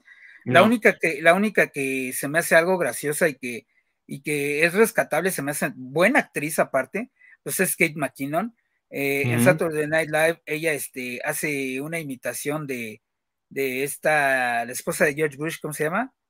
ah, de sí, George Bush, de este, eh, no es Bush, es este, ¿cómo se llama? El, de Bill Clinton, ¿no? De... Bill Clinton, ajá. De Hillary. de, Hillary, Ella, ella hace a Hillary, sí. Ella hace a Hillary y, es, y, es, muy buena, o sea, es de las mejores imitaciones de, de Hillary que hay, ¿no? Sí. Entonces, sí, entonces e, ella sí se me hace buena actriz. La he visto en otros, en papeles pequeñitos, le, como que le han invitado a algunas eh, producciones un poco más serias y, creo que ella sí es una actriz que podría dar el, brinco entre, entre la comedia y, el drama, ¿no? Este, de hecho, creo que va, de hecho, creo que va a salir en, en la nueva temporada de, de, de Witcher. Creo. ¿eh? Ah, tendría que revisar eso porque eso, eso, sí no me lo sabía. Pero sí tiene rango. Tiene rango. Y mira, también Kirsten Wick puede hacer eh, a lo mejor papeles más eh, serios, si tú lo quieres ver así, pero eh, lo que pasa con, con Kirsten Wick es que yo siento que ella se interpreta a ella misma. Y les voy a decir por qué, amigos. Si no saben quién es Kirsten Wick, si vieron Wonder Woman 1984, la enemiga de Wonder Woman, Cheetah, ella es Kirsten Wick. Pues bueno, ahí sale como Kirsten Wick. En Casa Fantasma sale como Kirsten Wick, o sea, siempre se interpreta a ella misma. Es como muy acartonada. Entonces, eso, pues también demerita mucho de los personajes, porque se supone que ella es la contraparte de Peter Venkman. Y Venkman es un personaje, pues, sin tapujos, ¿no? Así reventado, es alocado, es seductor y todo lo que tú quieras. Y aquí el personaje de Kirsten Wick, pues es así como. Y bueno, y luego, ¿y tú qué? ¿No? O sea, es así, sin ningún chiste, sin nada. Qué bueno que ya regresaste, o ya tanto te disgustó la película que te había sido. Pues está bien culera que dije no puedo más con esto. ya no me digan más de esa película asquerosa. sí, no. Entonces, eso es lo que pasa con ella. Sí, no, y, redondeando, creo que son, eh, como tú bien dijiste, está mal escrita, o sea, independientemente de del cast que escogieron, este, creo que está mal escrita, está el villano nada que ver, este, bueno, o sea, no, está, no sé, está totalmente perdida, como tú bien dices, pues entra dentro de, de este grupo de películas y libros y demás, de cuando eh, Hollywood y las productoras se quieren meter en lo políticamente correcto y nos quieren reeducar a todos y pues empiezan a escribir sin tratar de ofender a los demás y pues ahí es donde ya donde ya falla, ¿no? Porque cómo puedes escribir algo o, proyectar algo o dirigir algo o crear algo este donde todo el mundo esté contento y nadie se sienta ofendido, ¿no? eso es eh, no digo que no se pueda, tal vez sí, pero pues debe ser súper complicado y no funciona para una, un, un, algo que ya existe y que no necesita ser arreglado, ¿no? ¿Por qué arreglar lo que no está roto? Exacto. Y que, o sea, vuelvo al punto de lo que comenté del personaje de, que se supone que es el villano de esta película, ¿no? O sea, es un cuate que se, él, se quiere morir, ¿no? Y entonces se muere para convertirse en fantasma y poseer a la gente. Uh, ¿En serio? Eso, es, ese es, ese es el, eh, ahora sí que el, la motivación de tu, de tu villano. Yo diría así como un guau, guau, porque no manches, ¿qué es eso? O sea, neta, el cabrón se muere para poseer a otros. No, no te, no, no mames, o sea, neta, está horrible, está de lo más idiota. Eso es como un personaje, un NPC que te encuentras, que te aparece dos, tres minutos en en escena que dices, ah, yo lo único que quería era morirme para poseer a la gente. Ah, Simón, bueno, ya continuamos con nuestra historia, ¿no? Sí, como el meme, ¿no? Eh, sí, bueno, ¿quién quiere desayunar? exacto, sí, sí. ándale. Pero que haya sido tu villano principal, sí, no mames. No, o sea, es, es terrible. Y, y, hasta los NPCs tienen mejores motivaciones, te lo juro, y hay muchos DMs no conozco a ninguno. Ah. Pero hay muchos DMs que le dan mucho background a sus personajes, ¿no? Y este, en este caso, este pobre diablo, o sea, no manches, se muere para poseer, para que su fantasma posea a otros. Y tú dirías, bueno, pues va a robar bancos, va a controlar el mundo, va a poseer al presidente. No, güey, posea a Melissa McCarthy. Y luego posea a Sí, no, o sea. o sea y, sabe, y sabes qué? O sea, también, eh, digo, bueno, es que yo no sé si este eh, director en su afán de, adorar tanto a las mujeres no mm, tampoco le gustan los coches porque el encanto del, del Lecto 1 también se pierde. Ah. El, Lecto 1 en, en, en Cazafantasmas, pues digo, es un clásico, este, en todos lados este, aparece el, el, el Lecto 1, o sea, Playmobil tiene su, eh, bueno, tiene, eh, vende el Ecto 1 con, bueno, vende la versión de las mujeres, pero vende el, el Ecto 1 de, la película original. Este, eh, el Lego tiene el Ecto 1, que por cierto lo sacó, si les gusta, está el, el Ecto 1 para armar de, Lego. Hot Wheels este tuvo un tiempo también su edición de Ecto 1. Y ya se, volvió un, un, objeto carísimo porque no lo volvieron a sacar, obviamente. Y ahora, si lo tienes, amigo, pues ahí tienes una buena lana. Y si no, y lo estás buscando, ahórrale, porque te va a salir caro. Sí, sí, sí. Y bueno, el punto es que se volvió un vehículo clásico como, como el Batimóvil, como este, el, General Lee, como el Auto Increíble con Mr. Machine, o sea, está dentro de ese, de ese icono de la cultura pop. el de DeLorean, Batimóvil. El, de DeLorean, exactamente, y pues en, el, eh, el cazafantasmas de, de, las chicas, pues nada que ver, ¿no? Es, eh, es otro modelo de auto, no tiene como ese encanto que tiene el, el, el Ecto 1, este, híjole, no, la verdad es que eh, creo que sí, no, no, pues no, creo que no, no, no le atinaron ahí tampoco, ni siquiera con eso le atinaron. Y, déjame mencionarte que el Ecto 1 que tiene Playmobil no es el Ecto 1 de la película de las chicas, o sea, trae los Playmobil de las mujeres. Pero el, el, diseño. el diseño es el del Ecto, de, el del Ecto 1 de 1984. Sí. Así, de mal estuvo el Ecto, el Ecto que sacaron. y obviamente, amigos, cuando se filtraron los correos electrónicos donde aparecía, pues ahora sí que todo lo que tenían planeado para esta película, cuando salió el avance que YouTube eh, creo que hasta desconectó los, los comentarios para que ya la gente no siguiera destrozándola, ¿no? Después de todo eso, pues obviamente la película perdió dinero. Y yo diría que con justa razón, porque cuando te metes con algo que a la gente le gusta mucho, no esperes que te lo reciban con brazos abiertos, ni esperes que todos vayan contentos ahí marchando, ¿no? En desfile a ver el proyecto. Y generó mucha polémica también en Twitter. Eh, algunos de los de los, miembros del cast, ¿no? Como Leslie Jones, que interpreta a la chica del metro, que se me olvida su nombre, Patty, creo.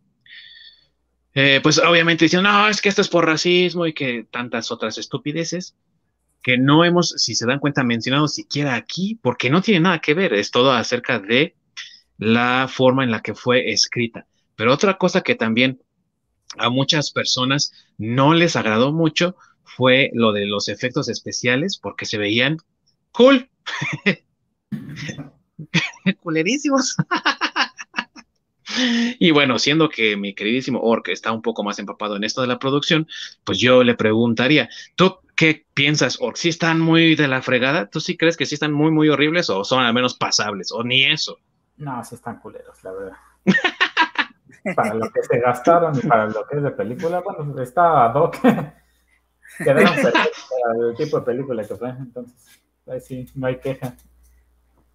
Aunque sí se gastaron su buena feria, ¿eh? yo creo que más de 200 millones eh, ya al final, porque se reportó al inicio que fueron 200 millones, pero yo creo que sí, ya después se, se, juntó un poco más de feria ahí y sí se gastaron su buena lana, ¿no? Entonces, como pueden ver amigos, pues no hay como mucho que rescatarle a esta película. Si ustedes piensan que hay algo digno de mencionarse, además de la actuación de Kate McKinnon que ya nos dijo Masacre, pónganlo aquí abajo en los comentarios, ahorita lo comentamos también con mucho gusto. Y bueno, con toda esa falla, con todo ese desastre, pues no quedó de otra que volver a corregir, ¿no? El rumbo y pues no queda más que intentarlo de nuevo, amigos. ¿Y qué hicieron? Pues decidieron descartar todo eso que había ocurrido en el 2016, ignorarlo completamente.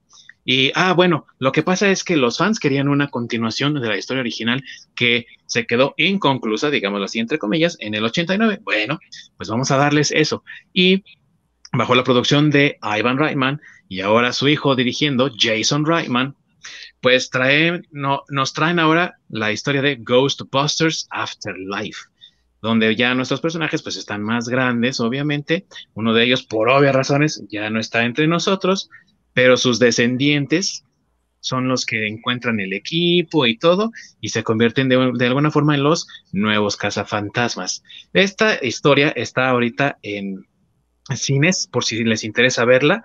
Y lo que todos los fans están diciendo es que es una muy buena película, digna de continuar el legado de las originales y que esta, pues obviamente mil veces mejor que la de 2016 y que a lo mejor no esté hasta la altura, pero sí por lo menos cumple con lo que los fans hubiesen querido que fuese una secuela de esta franquicia.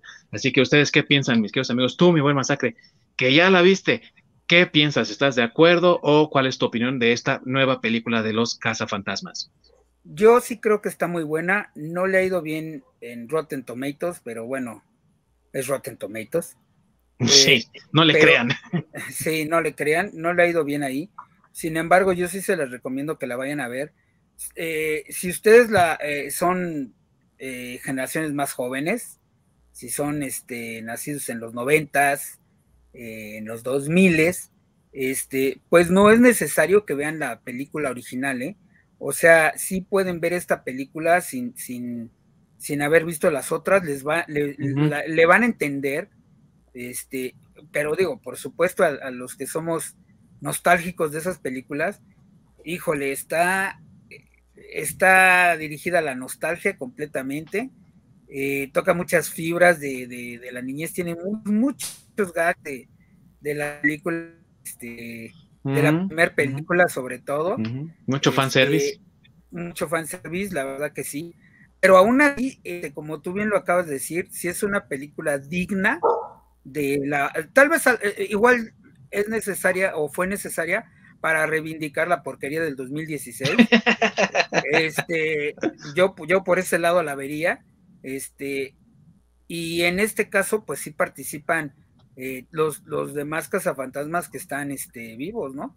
Eh, creo que sí les pareció bien el proyecto, creo que el que la dirigiera el hijo de Ivan Reitman también influyó en ese, en ese, este, en ese, em, eh, en esa participación de, ellos, en ese rubro. Este, incluso sale Sigourney Weaver. Este, yo, yo, cuando salen los créditos que es Sigourney Weaver, les juro que mi pensamiento fue, yo ya sales y, oh, ah, mejor me callo. Entonces, este, véanla, porque sí, sí, este, yo sí les recomiendo que la vean. Aparte que también, este, eh, sale eh, este, este, eh, Paul Rudd, que también a mí se me hace un buen actor. y creo que hace un buen papel aquí en, en, en, esta película. Este, no tan bueno como el de Rick Moranis, estoy de acuerdo, pero, pero es este es un personaje aparte y él, y él lo, desarrolla muy bien. este, entonces, este, sí, yo creo que, que, sí es una película que vale la pena verla. Este, sí ahí tiene sus detalles, algunas actuaciones como este, la del eh, chavito este de Stranger Things. Que ah, sí, eh, Finn Wolfhard. Sí, que digo, no es culpa de él, es, es como está escrito su personaje.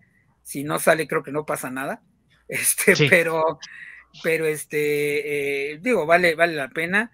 Eh, el morrito que hace podcast se lleva la película, ah, todas las partes donde sale es este, es genial, el, chavito se roba el papel y creo que es un personaje digno de ser la, la como la parte infantil del personaje de, Dan Aykroyd. sí. de hecho, también lleva la cosa esa de los del visor que ocupa Dan Aykroyd, ¿no? En la original. Sí, sí, entonces creo que les quedó, pero perfecto, o sea, y, el gag que saca al último cuando se conocen está súper chingón. me identifica cuando dijo, ¡ah, tú eres mi suscriptor! Creo que nos identificamos ahorita aquí en el podcast con los dos que nos están viendo. Sí, sí, sí. Pero sí, yo sí la recomiendo. A mí, a mí en lo personal sí me gustó. Y sí, a lo mejor por el lado de la nostalgia, pero aún así creo que es una buena película. Y amigos, quédense hasta el final si la van a ver, hasta el final final, porque vale la pena mucho eh, ver todo de principio a fin. Y para los que son fans, pues obviamente les va a dejar ese sentimiento de nostalgia. Y para algunos les va a dejar como, ah, entonces eh, esto puede continuar para más, ¿no? A lo mejor por lo menos dos películas.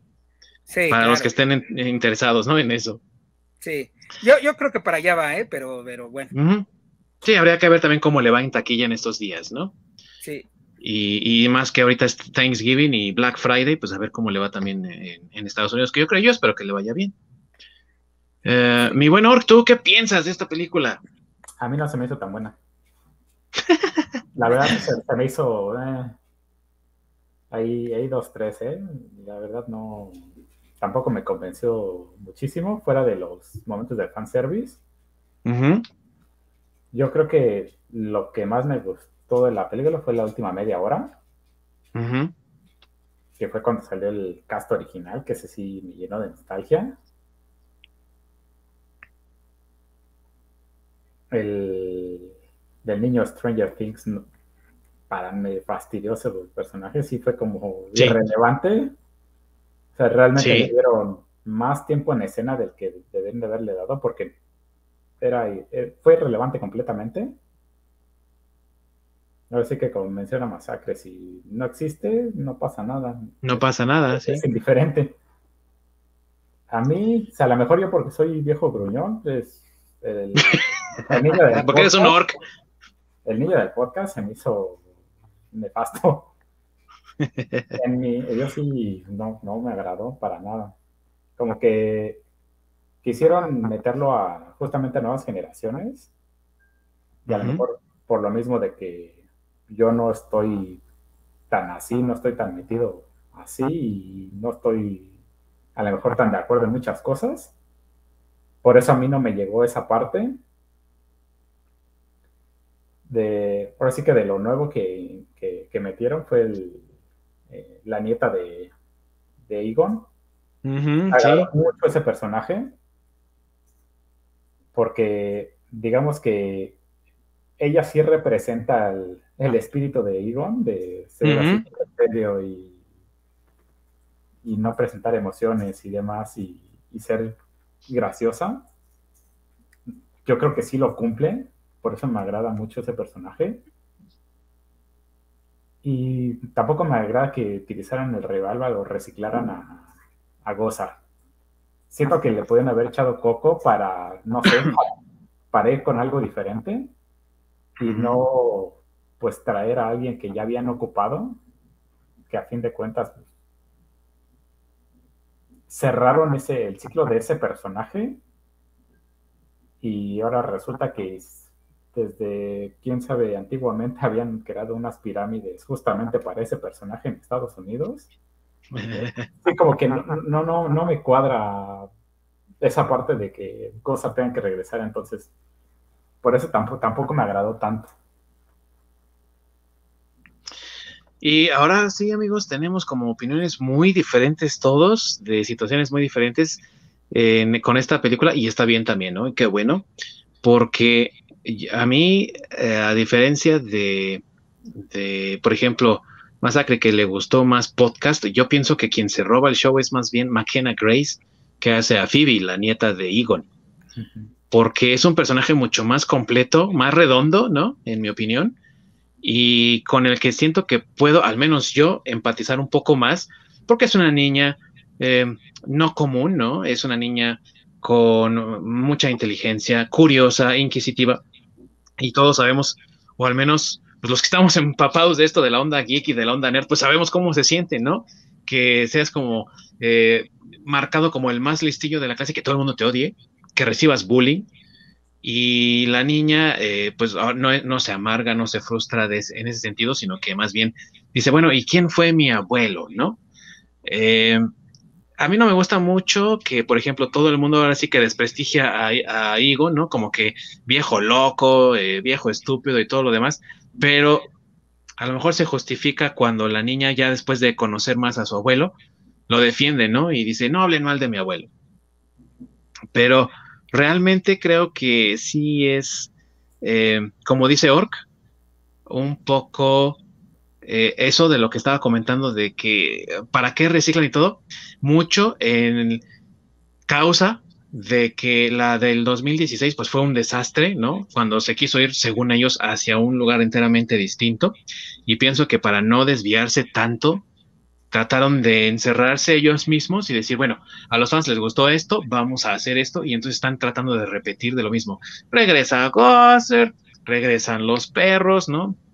Este Zul y, y Cloto, y regresa también el constructor, el arquitecto del edificio, este Shandor. Entonces, de este tipo de cosas, ¿por qué pasan? Pues porque están tratando de repetir lo mismo que les gusta a los fans, precisamente para darte en los, en los feels, ¿no? En los sentimientos y que digas tú, ay, no, pues está buenísima la película, ¿no?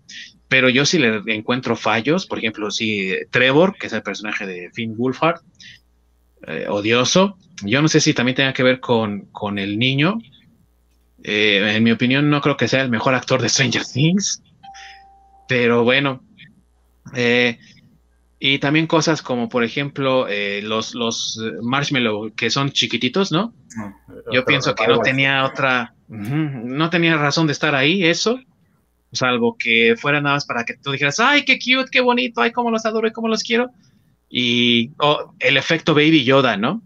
Tenemos a la mascotita ahí cute para que la gente se enganche y compre la mercancía y adore la película, ¿no? Eso es lo que yo siento que es, nada más, los, los Stay Puffs chiquititos. Y también, incluso tenemos al, pegajoso de esta, en esta historia, ¿no? Que es el que se come el, metal, el, el, fantasmita ese, ¿no? Que también está así medio chunky. Entonces, es mucho reciclar y repetir y repetir y pienso que tiene que ver con eso, ¿no?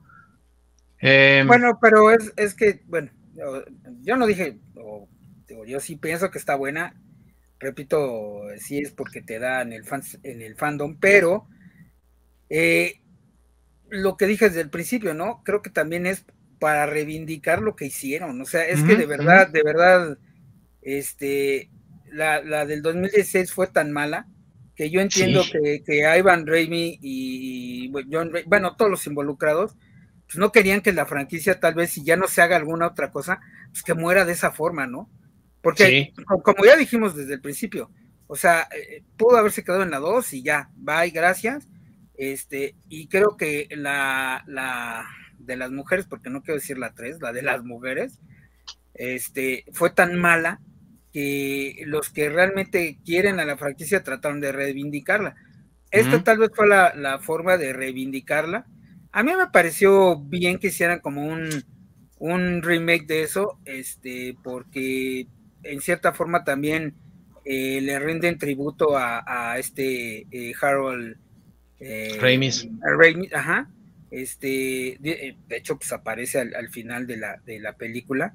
Y este, y creo que ese es el, creo que ese es el punto, o es lo que estaban buscando. No creo que hayan buscado tanto como, como eh, reiniciar una franquicia o algo así.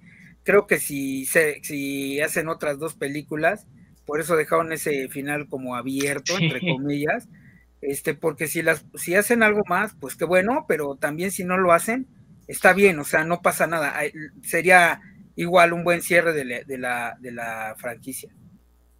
Sí, y yo creo que... Haces, haces una secuela, entonces si trajiste a Gosser de regreso, entonces para tu secuela vas a utilizar, no sé, la Mona Lisa y que debajo de la Mona Lisa eh, estaba pintada abajo otra pintura de Vigo, ¿no? Eh, entonces va a volver a salir Vigo y va a ser otra vez el pedo con el slime, con el limo, entonces...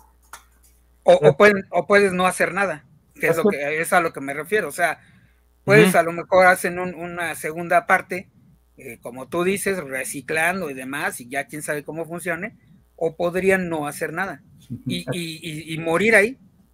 Sí.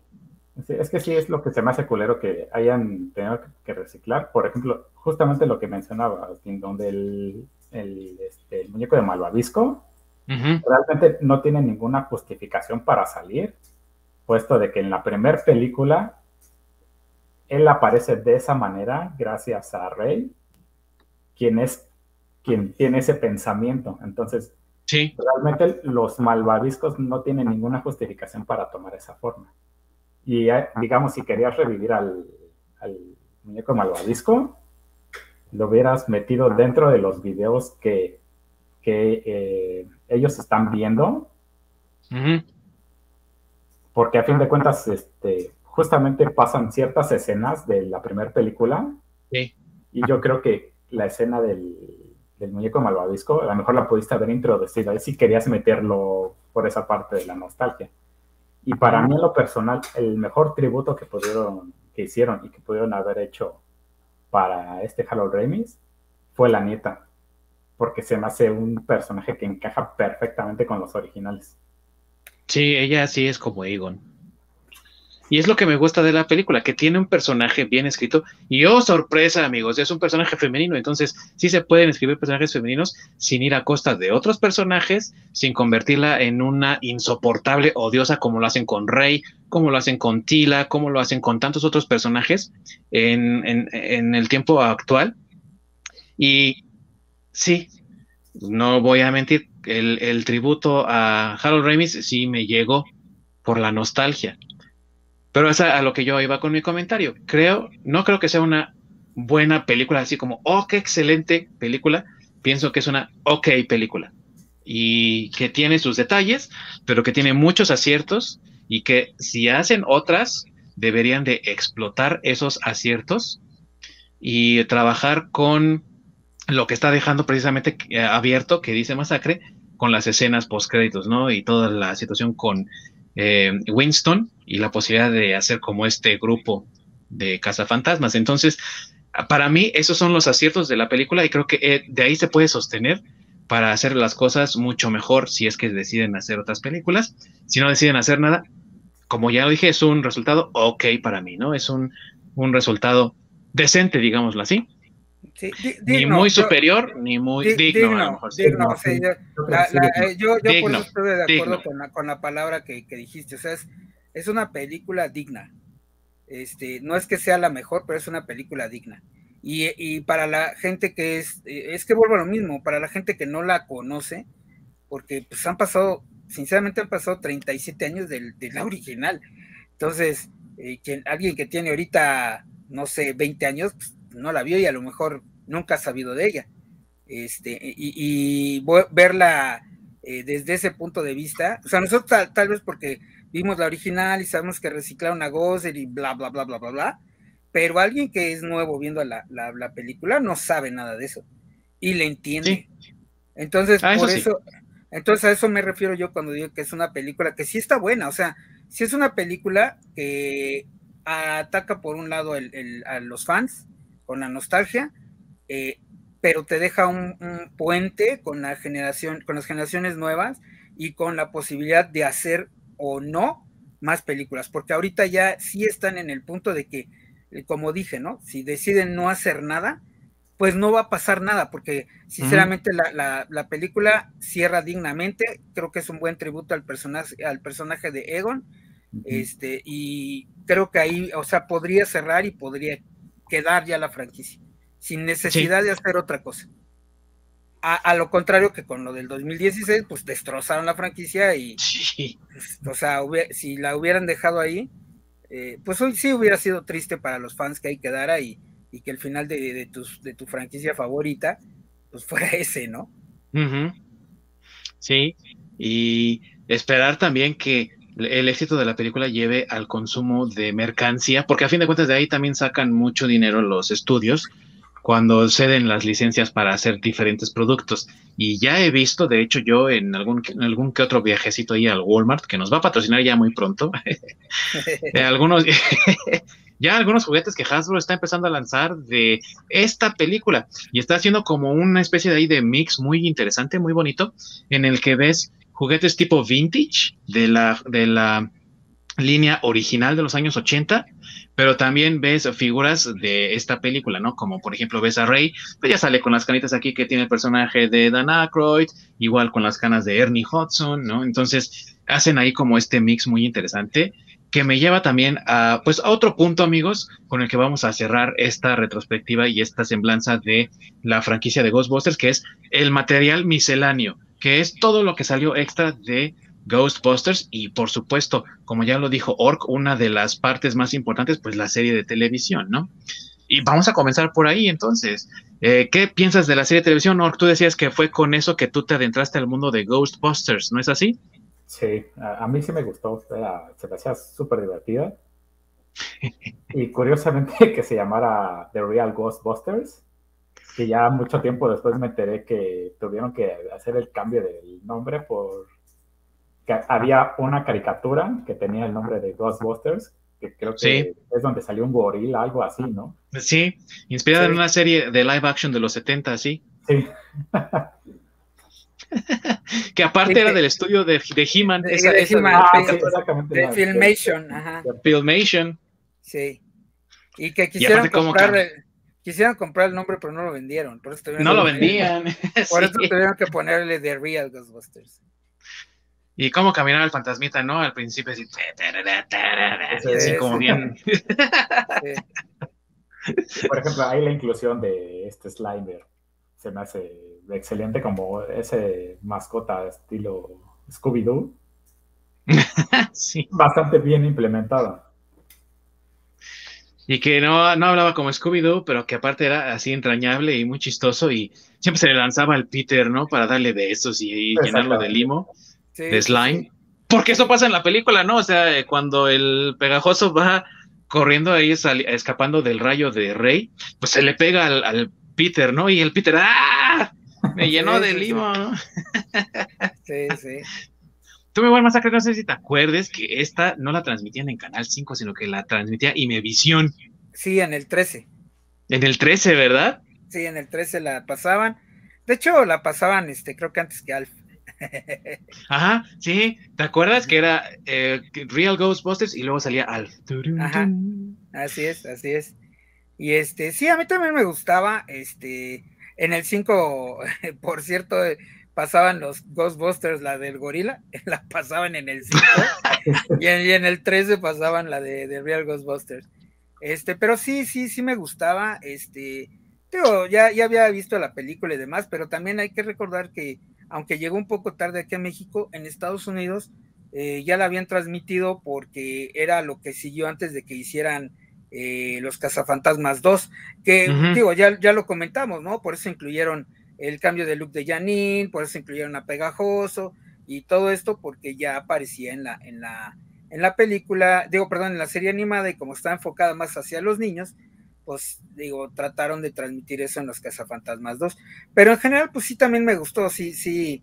De hecho, yo tenía algunos de los juguetes de los Cazafantasmas, porque también vendían los juguetes de la serie, de, de la serie animada. Y Sí, yo tenía algunos de, de, de ellos. La juguetería Kenner de Estados Unidos, amigos, que fue comprada por Hasbro, tenía estos juguetes que era, ah, cómo era frustrante también tenerlos porque tenían sus, pro- sus Proton Packs, ¿no? Sí. y con rayitos, ¿no? Para simular que salía ahí el rayo. Y los y tenían así como acciones de que le girabas o le movías un botón, una palanquita y hacían algo. Y a veces como se siempre se rompía el rayito del Proton Pack, ¿no? sí, sí, sí, sí, sí. Pero había otros personajes, bueno, o sea, tenían varios. Yo me acuerdo que tenía un como cocinero, creo que era, no me acuerdo qué era. Este, pero le movías una palanquita a un brazo, no, no recuerdo, y se transformaba en un como fantasmita. Bueno, así, Sí. con la cara toda horrible y todo eso, ¿no? Entonces había como Eso- una línea de, de juguetes que estaba chida. Sí, sí, ya después de la original salieron otras que también le apretabas un botón a los cazafantasmas y hacían cara de espanto.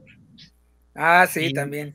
Y el que más me gustaba era el de Egon, porque le apretabas y se le movían los lentes, abría Sí. la boca y se le acaba la lengua. Sí, sí, sí, sí.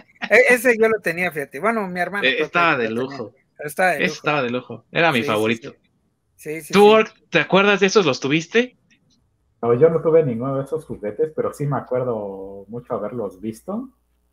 Híjole, no, recuerdo que alguien los tenía, que tenía los cuatro cazafantasmas y tenía el pegajoso. No, qué chido. Y que el pegajoso sí se volvió medio difícil de conseguir aquí en México. Bueno, yo no sé si se acuerda de Masacre, pero era medio difícil de conseguir el pegajoso, ¿eh? Porque pues todo el mundo Sí. lo quería. Sí, sí, sí, pues era el favorito. Y aparte que venía con el slime. Ajá. Y venía con el slime, sí, exacto. A ver, Sí, eso y el Ecto 1 también era difícil de conseguir, pero eso también porque era medio carito, porque las figuras ah, eran del tamaño más o menos como de las de Star Wars, y entonces Sí. la- el auto tenía que ser también de las mismas dimensiones, de la proporción, mejor dicho, para que pudieran entrar, y traía un buen de aditamentos porque se le abría una puerta y salía así precisamente como la niñita en la película, ¿no? Salía casi que amarrado con un cinturón, porque eso no sale en la película original, eso es de los juguetes. Así es, así es. Ajá. Y, y lo cual también me pareció un, un gag súper chido en la, en la película. Es que tiene un chorro de cosas. Cuando abre la guantera sale un Twinkie. También, si Ah, se sí, cierto. O sea, vuelvo a lo mismo, te, te pega en la nostalgia, este, pero bueno, yo lo comenté con mis compañeritos de oficina porque trabajo con puro millennial. y este, y por ejemplo, tengo una, una compañera que me dijo que le había gustado mucho y este, pero que no había visto la, la, las originales. La original, sí. Ajá, y, pero que, esta, esta, que estaba linda, fueron sus palabras. Entonces eso dije, bueno, qué chido, ¿no? O sea, alguien que no ha visto este, las películas anteriores y que vea esta y se la haga linda, pues creo que está, es un buen indicador, ¿no? Según yo.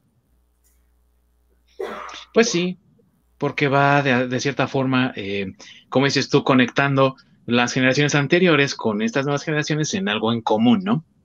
Sí, sí. Aunque dudo que de la original de 1984 dijera que estaba linda. estaba un poco más Sí, claro, sí. O sea, digo, eh, creo que eh, esas películas que te gustan de comedia de terror son muy difíciles de que tengan éxito. Sí. Creo que la otra que tiene éxito sí es la tiendita del horror y la de. Ah, y otra, y también de Rick, donde sale Rick Moranis. Eh, sí, y la de Franklin, ¿cómo se llama? Young Frankenstein.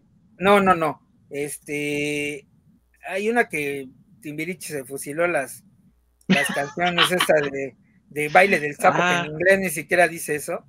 Ah, bueno, que sale este el actor de que hace de eso, güey. Ah, eh, sí, eh, Rocky Horror Show. Rocky Horror Show, exacto. Sí, esa, también es una comedia de horror y también tuvo éxito y digo, creo que sí, o sea, güey, que encuentres unas así está muy difícil. Creo que son contadas esas, no sé cuál otra cuál otro esté por ahí en ese. Que te digan, está linda.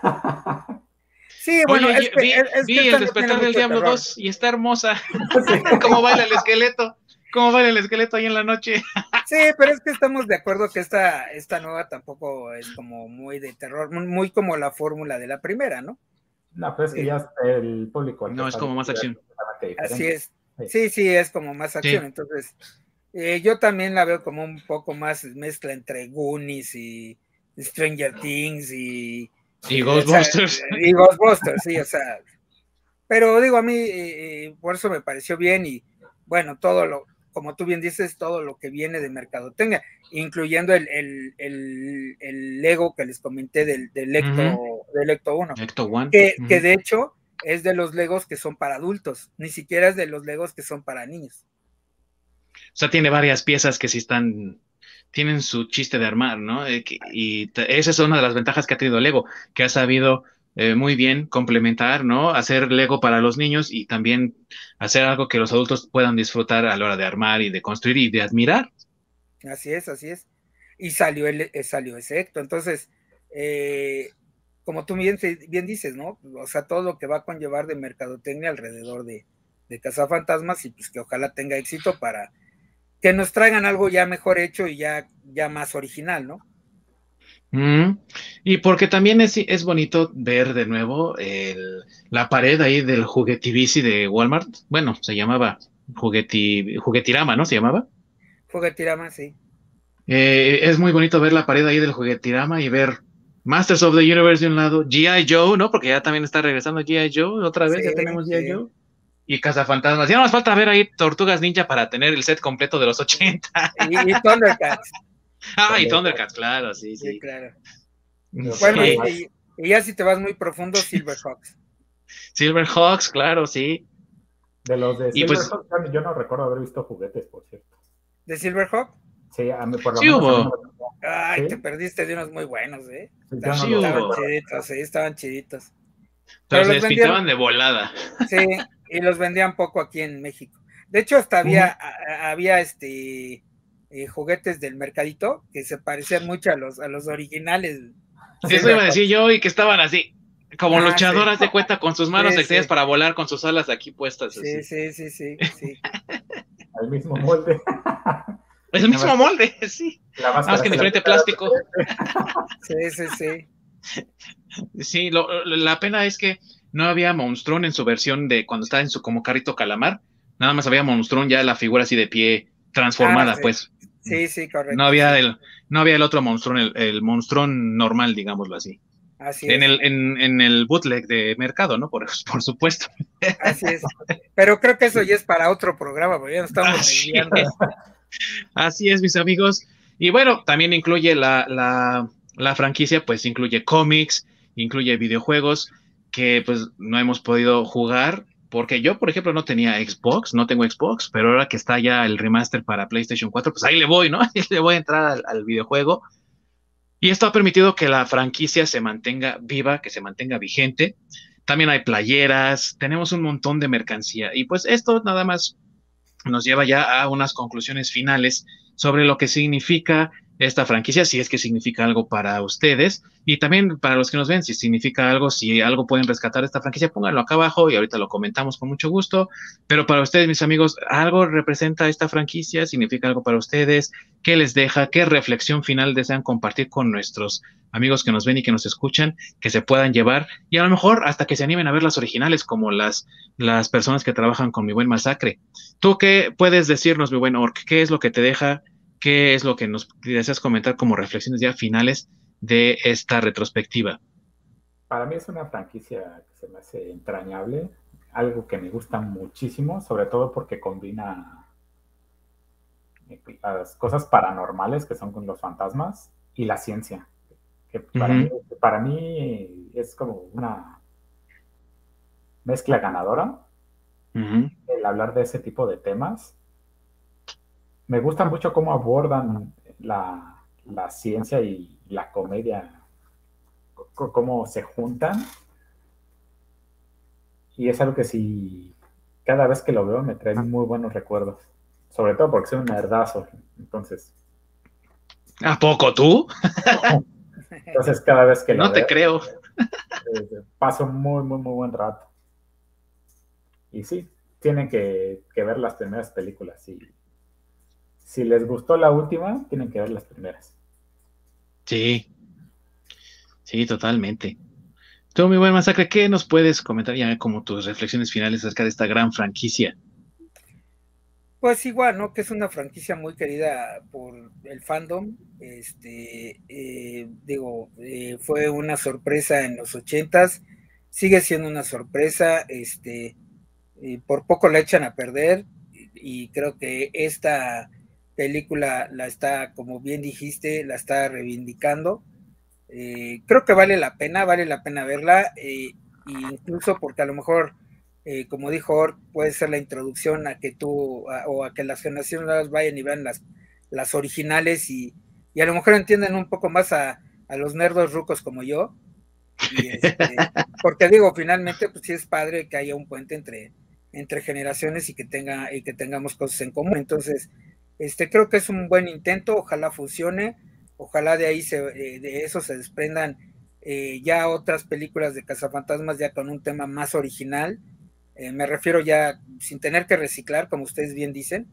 digamos que ahorita ya esta película está bien servida para los fans y pues ahora sí a otra cosa mariposa, ¿no? Entonces esperemos que funcione y eso sea lo que suceda y este y pues vean al final de cuentas vean la película este porque pues, la mejor opinión siempre es la de la de ellos no la de ustedes.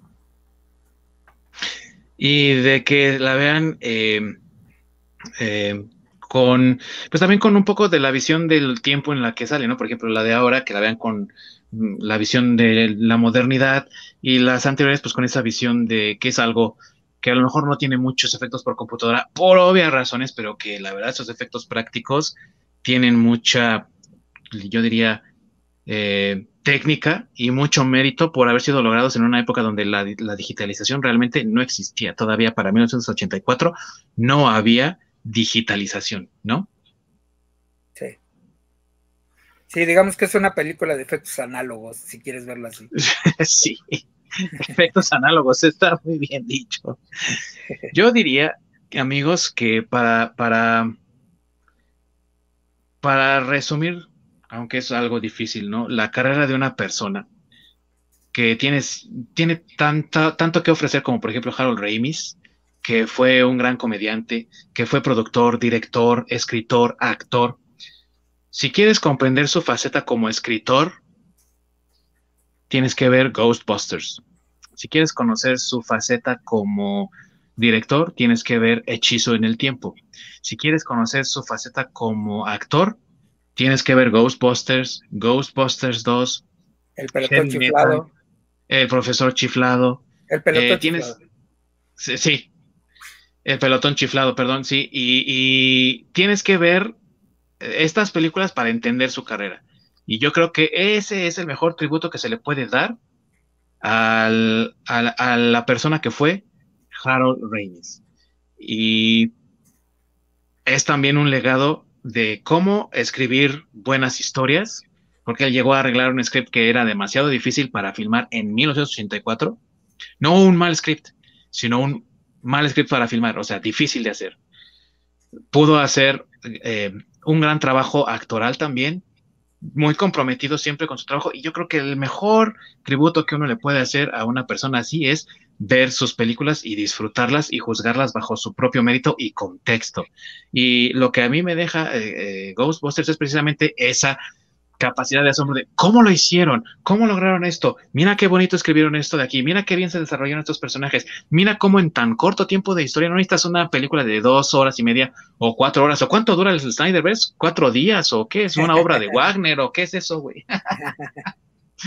no necesitas eso para desarrollar personajes, para desarrollar historias, solamente necesitas tener creatividad e inventiva. Y yo creo que ese es uno de los grandes legados de esta franquicia de los cazafantasmas. Y amigos que nos ven, que nos escuchan, véanla, vale mucho la pena. La primera película, como, como dice mi buen Ork, esa palabra que me, que me gusta, esa frase de él, no tiene desperdicio, pero para nada. Es un clásico de la cultura. Y al menos para hacer plática con los amigos, con los jefes, pues véanla, no tiene ningún desperdicio, vale mucho la pena. Y la franquicia como tal también es eh, muy valioso, vale mucho la pena echarse un vistazo ahí eh, vean los juguetes nuevos que hay, a lo mejor a alguno les interesa para coleccionar, para tener ahí en display, ¿no? No sé, no se exageren como acá atrás, pero sí tengan algo, disfrútenlo. Eh, éntrenle también a los cómics. Hay muchas miniseries, encuentros con las tortugas ninja, encuentros con Army of Darkness, ¿no? Ash y, y todo eso. Entonces, tiene mucho valor y considero que puede todavía dar para más. Y si va a dar para más, pues esperemos que sea también para bien y para el gusto de los fans, que a fin de cuentas son los que siempre mantienen vivas las franquicias. Bien, mis amigos, ¿algo más que deseen agregar de estos queridos fantasmas antes de que nos despidamos del programa? No. Aquí estamos, completos. Estamos completos. Muchas gracias a todos los que nos han visto, los que nos han escuchado. Recuerden que si no nos pueden agarrar aquí en vivo, siempre pueden encontrarnos en la repetición aquí en YouTube y que tenemos también el podcast en diferentes plataformas streaming de podcast como lo es Spotify, por ejemplo. Y también nos pueden seguir en todas nuestras redes sociales, nos pueden seguir por Facebook, nos pueden seguir por Twitter. Ya pronto va a salir el Instagram ahí con fotos especiales de, del buen masacre para que las disfruten. Y pues recuerden suscribirse a nuestro canal, apoyarnos, apoyen el talento independiente. Acuérdense que el aplauso, o en este caso el like, es el alimento del artista. y siempre se los estaremos agradeciendo, por supuesto. Véanos la próxima semana donde estaremos hablando una vez más de música y esta vez vamos a hacer una retrospectiva acerca de uno de los grupos más populares, si no es que el más popular y más importante de la música moderna, a raíz del estreno de un especial en Disney Plus de uno de sus momentos más interesantes y más llenos de información y de un poco de escándalo también. Los Beatles van a ser nuestro tema de la próxima semana. Así que si ustedes son fanáticos de la música o si quieren adentrarse un poco más en lo que escuchaban sus abuelos y sus hermanos mayores y sus papás, pues no se pierdan el episodio. Y si son de esa edad, pues con más razón, júntense aquí que vamos a estar hablando de esta banda de Liverpool conocida como el Cuarteto de Liverpool, precisamente. Se despide de ustedes el goceriano, Ding Dong, y aquí están mis amigos. No sé si son los Terror Dogs o si son el Pegajoso y el otro, pero son aquí mis amigochos, el buen Masacre. Los saluda Azul y su banda. Azul y su banda, eso está bueno. ya que armes tu banda, así ponle. y mi querido Orc, allá desde un lugar clasificado en Canadá. Aquí nos estamos viendo la siguiente semana y la que sigue. Así es, y todas las semanas por venir. Muchas gracias a todos. Recuerden sintonizarnos siempre a la misma hora por el mismo canal. Que estén todos muy bien. Córrela, mi buen Orc.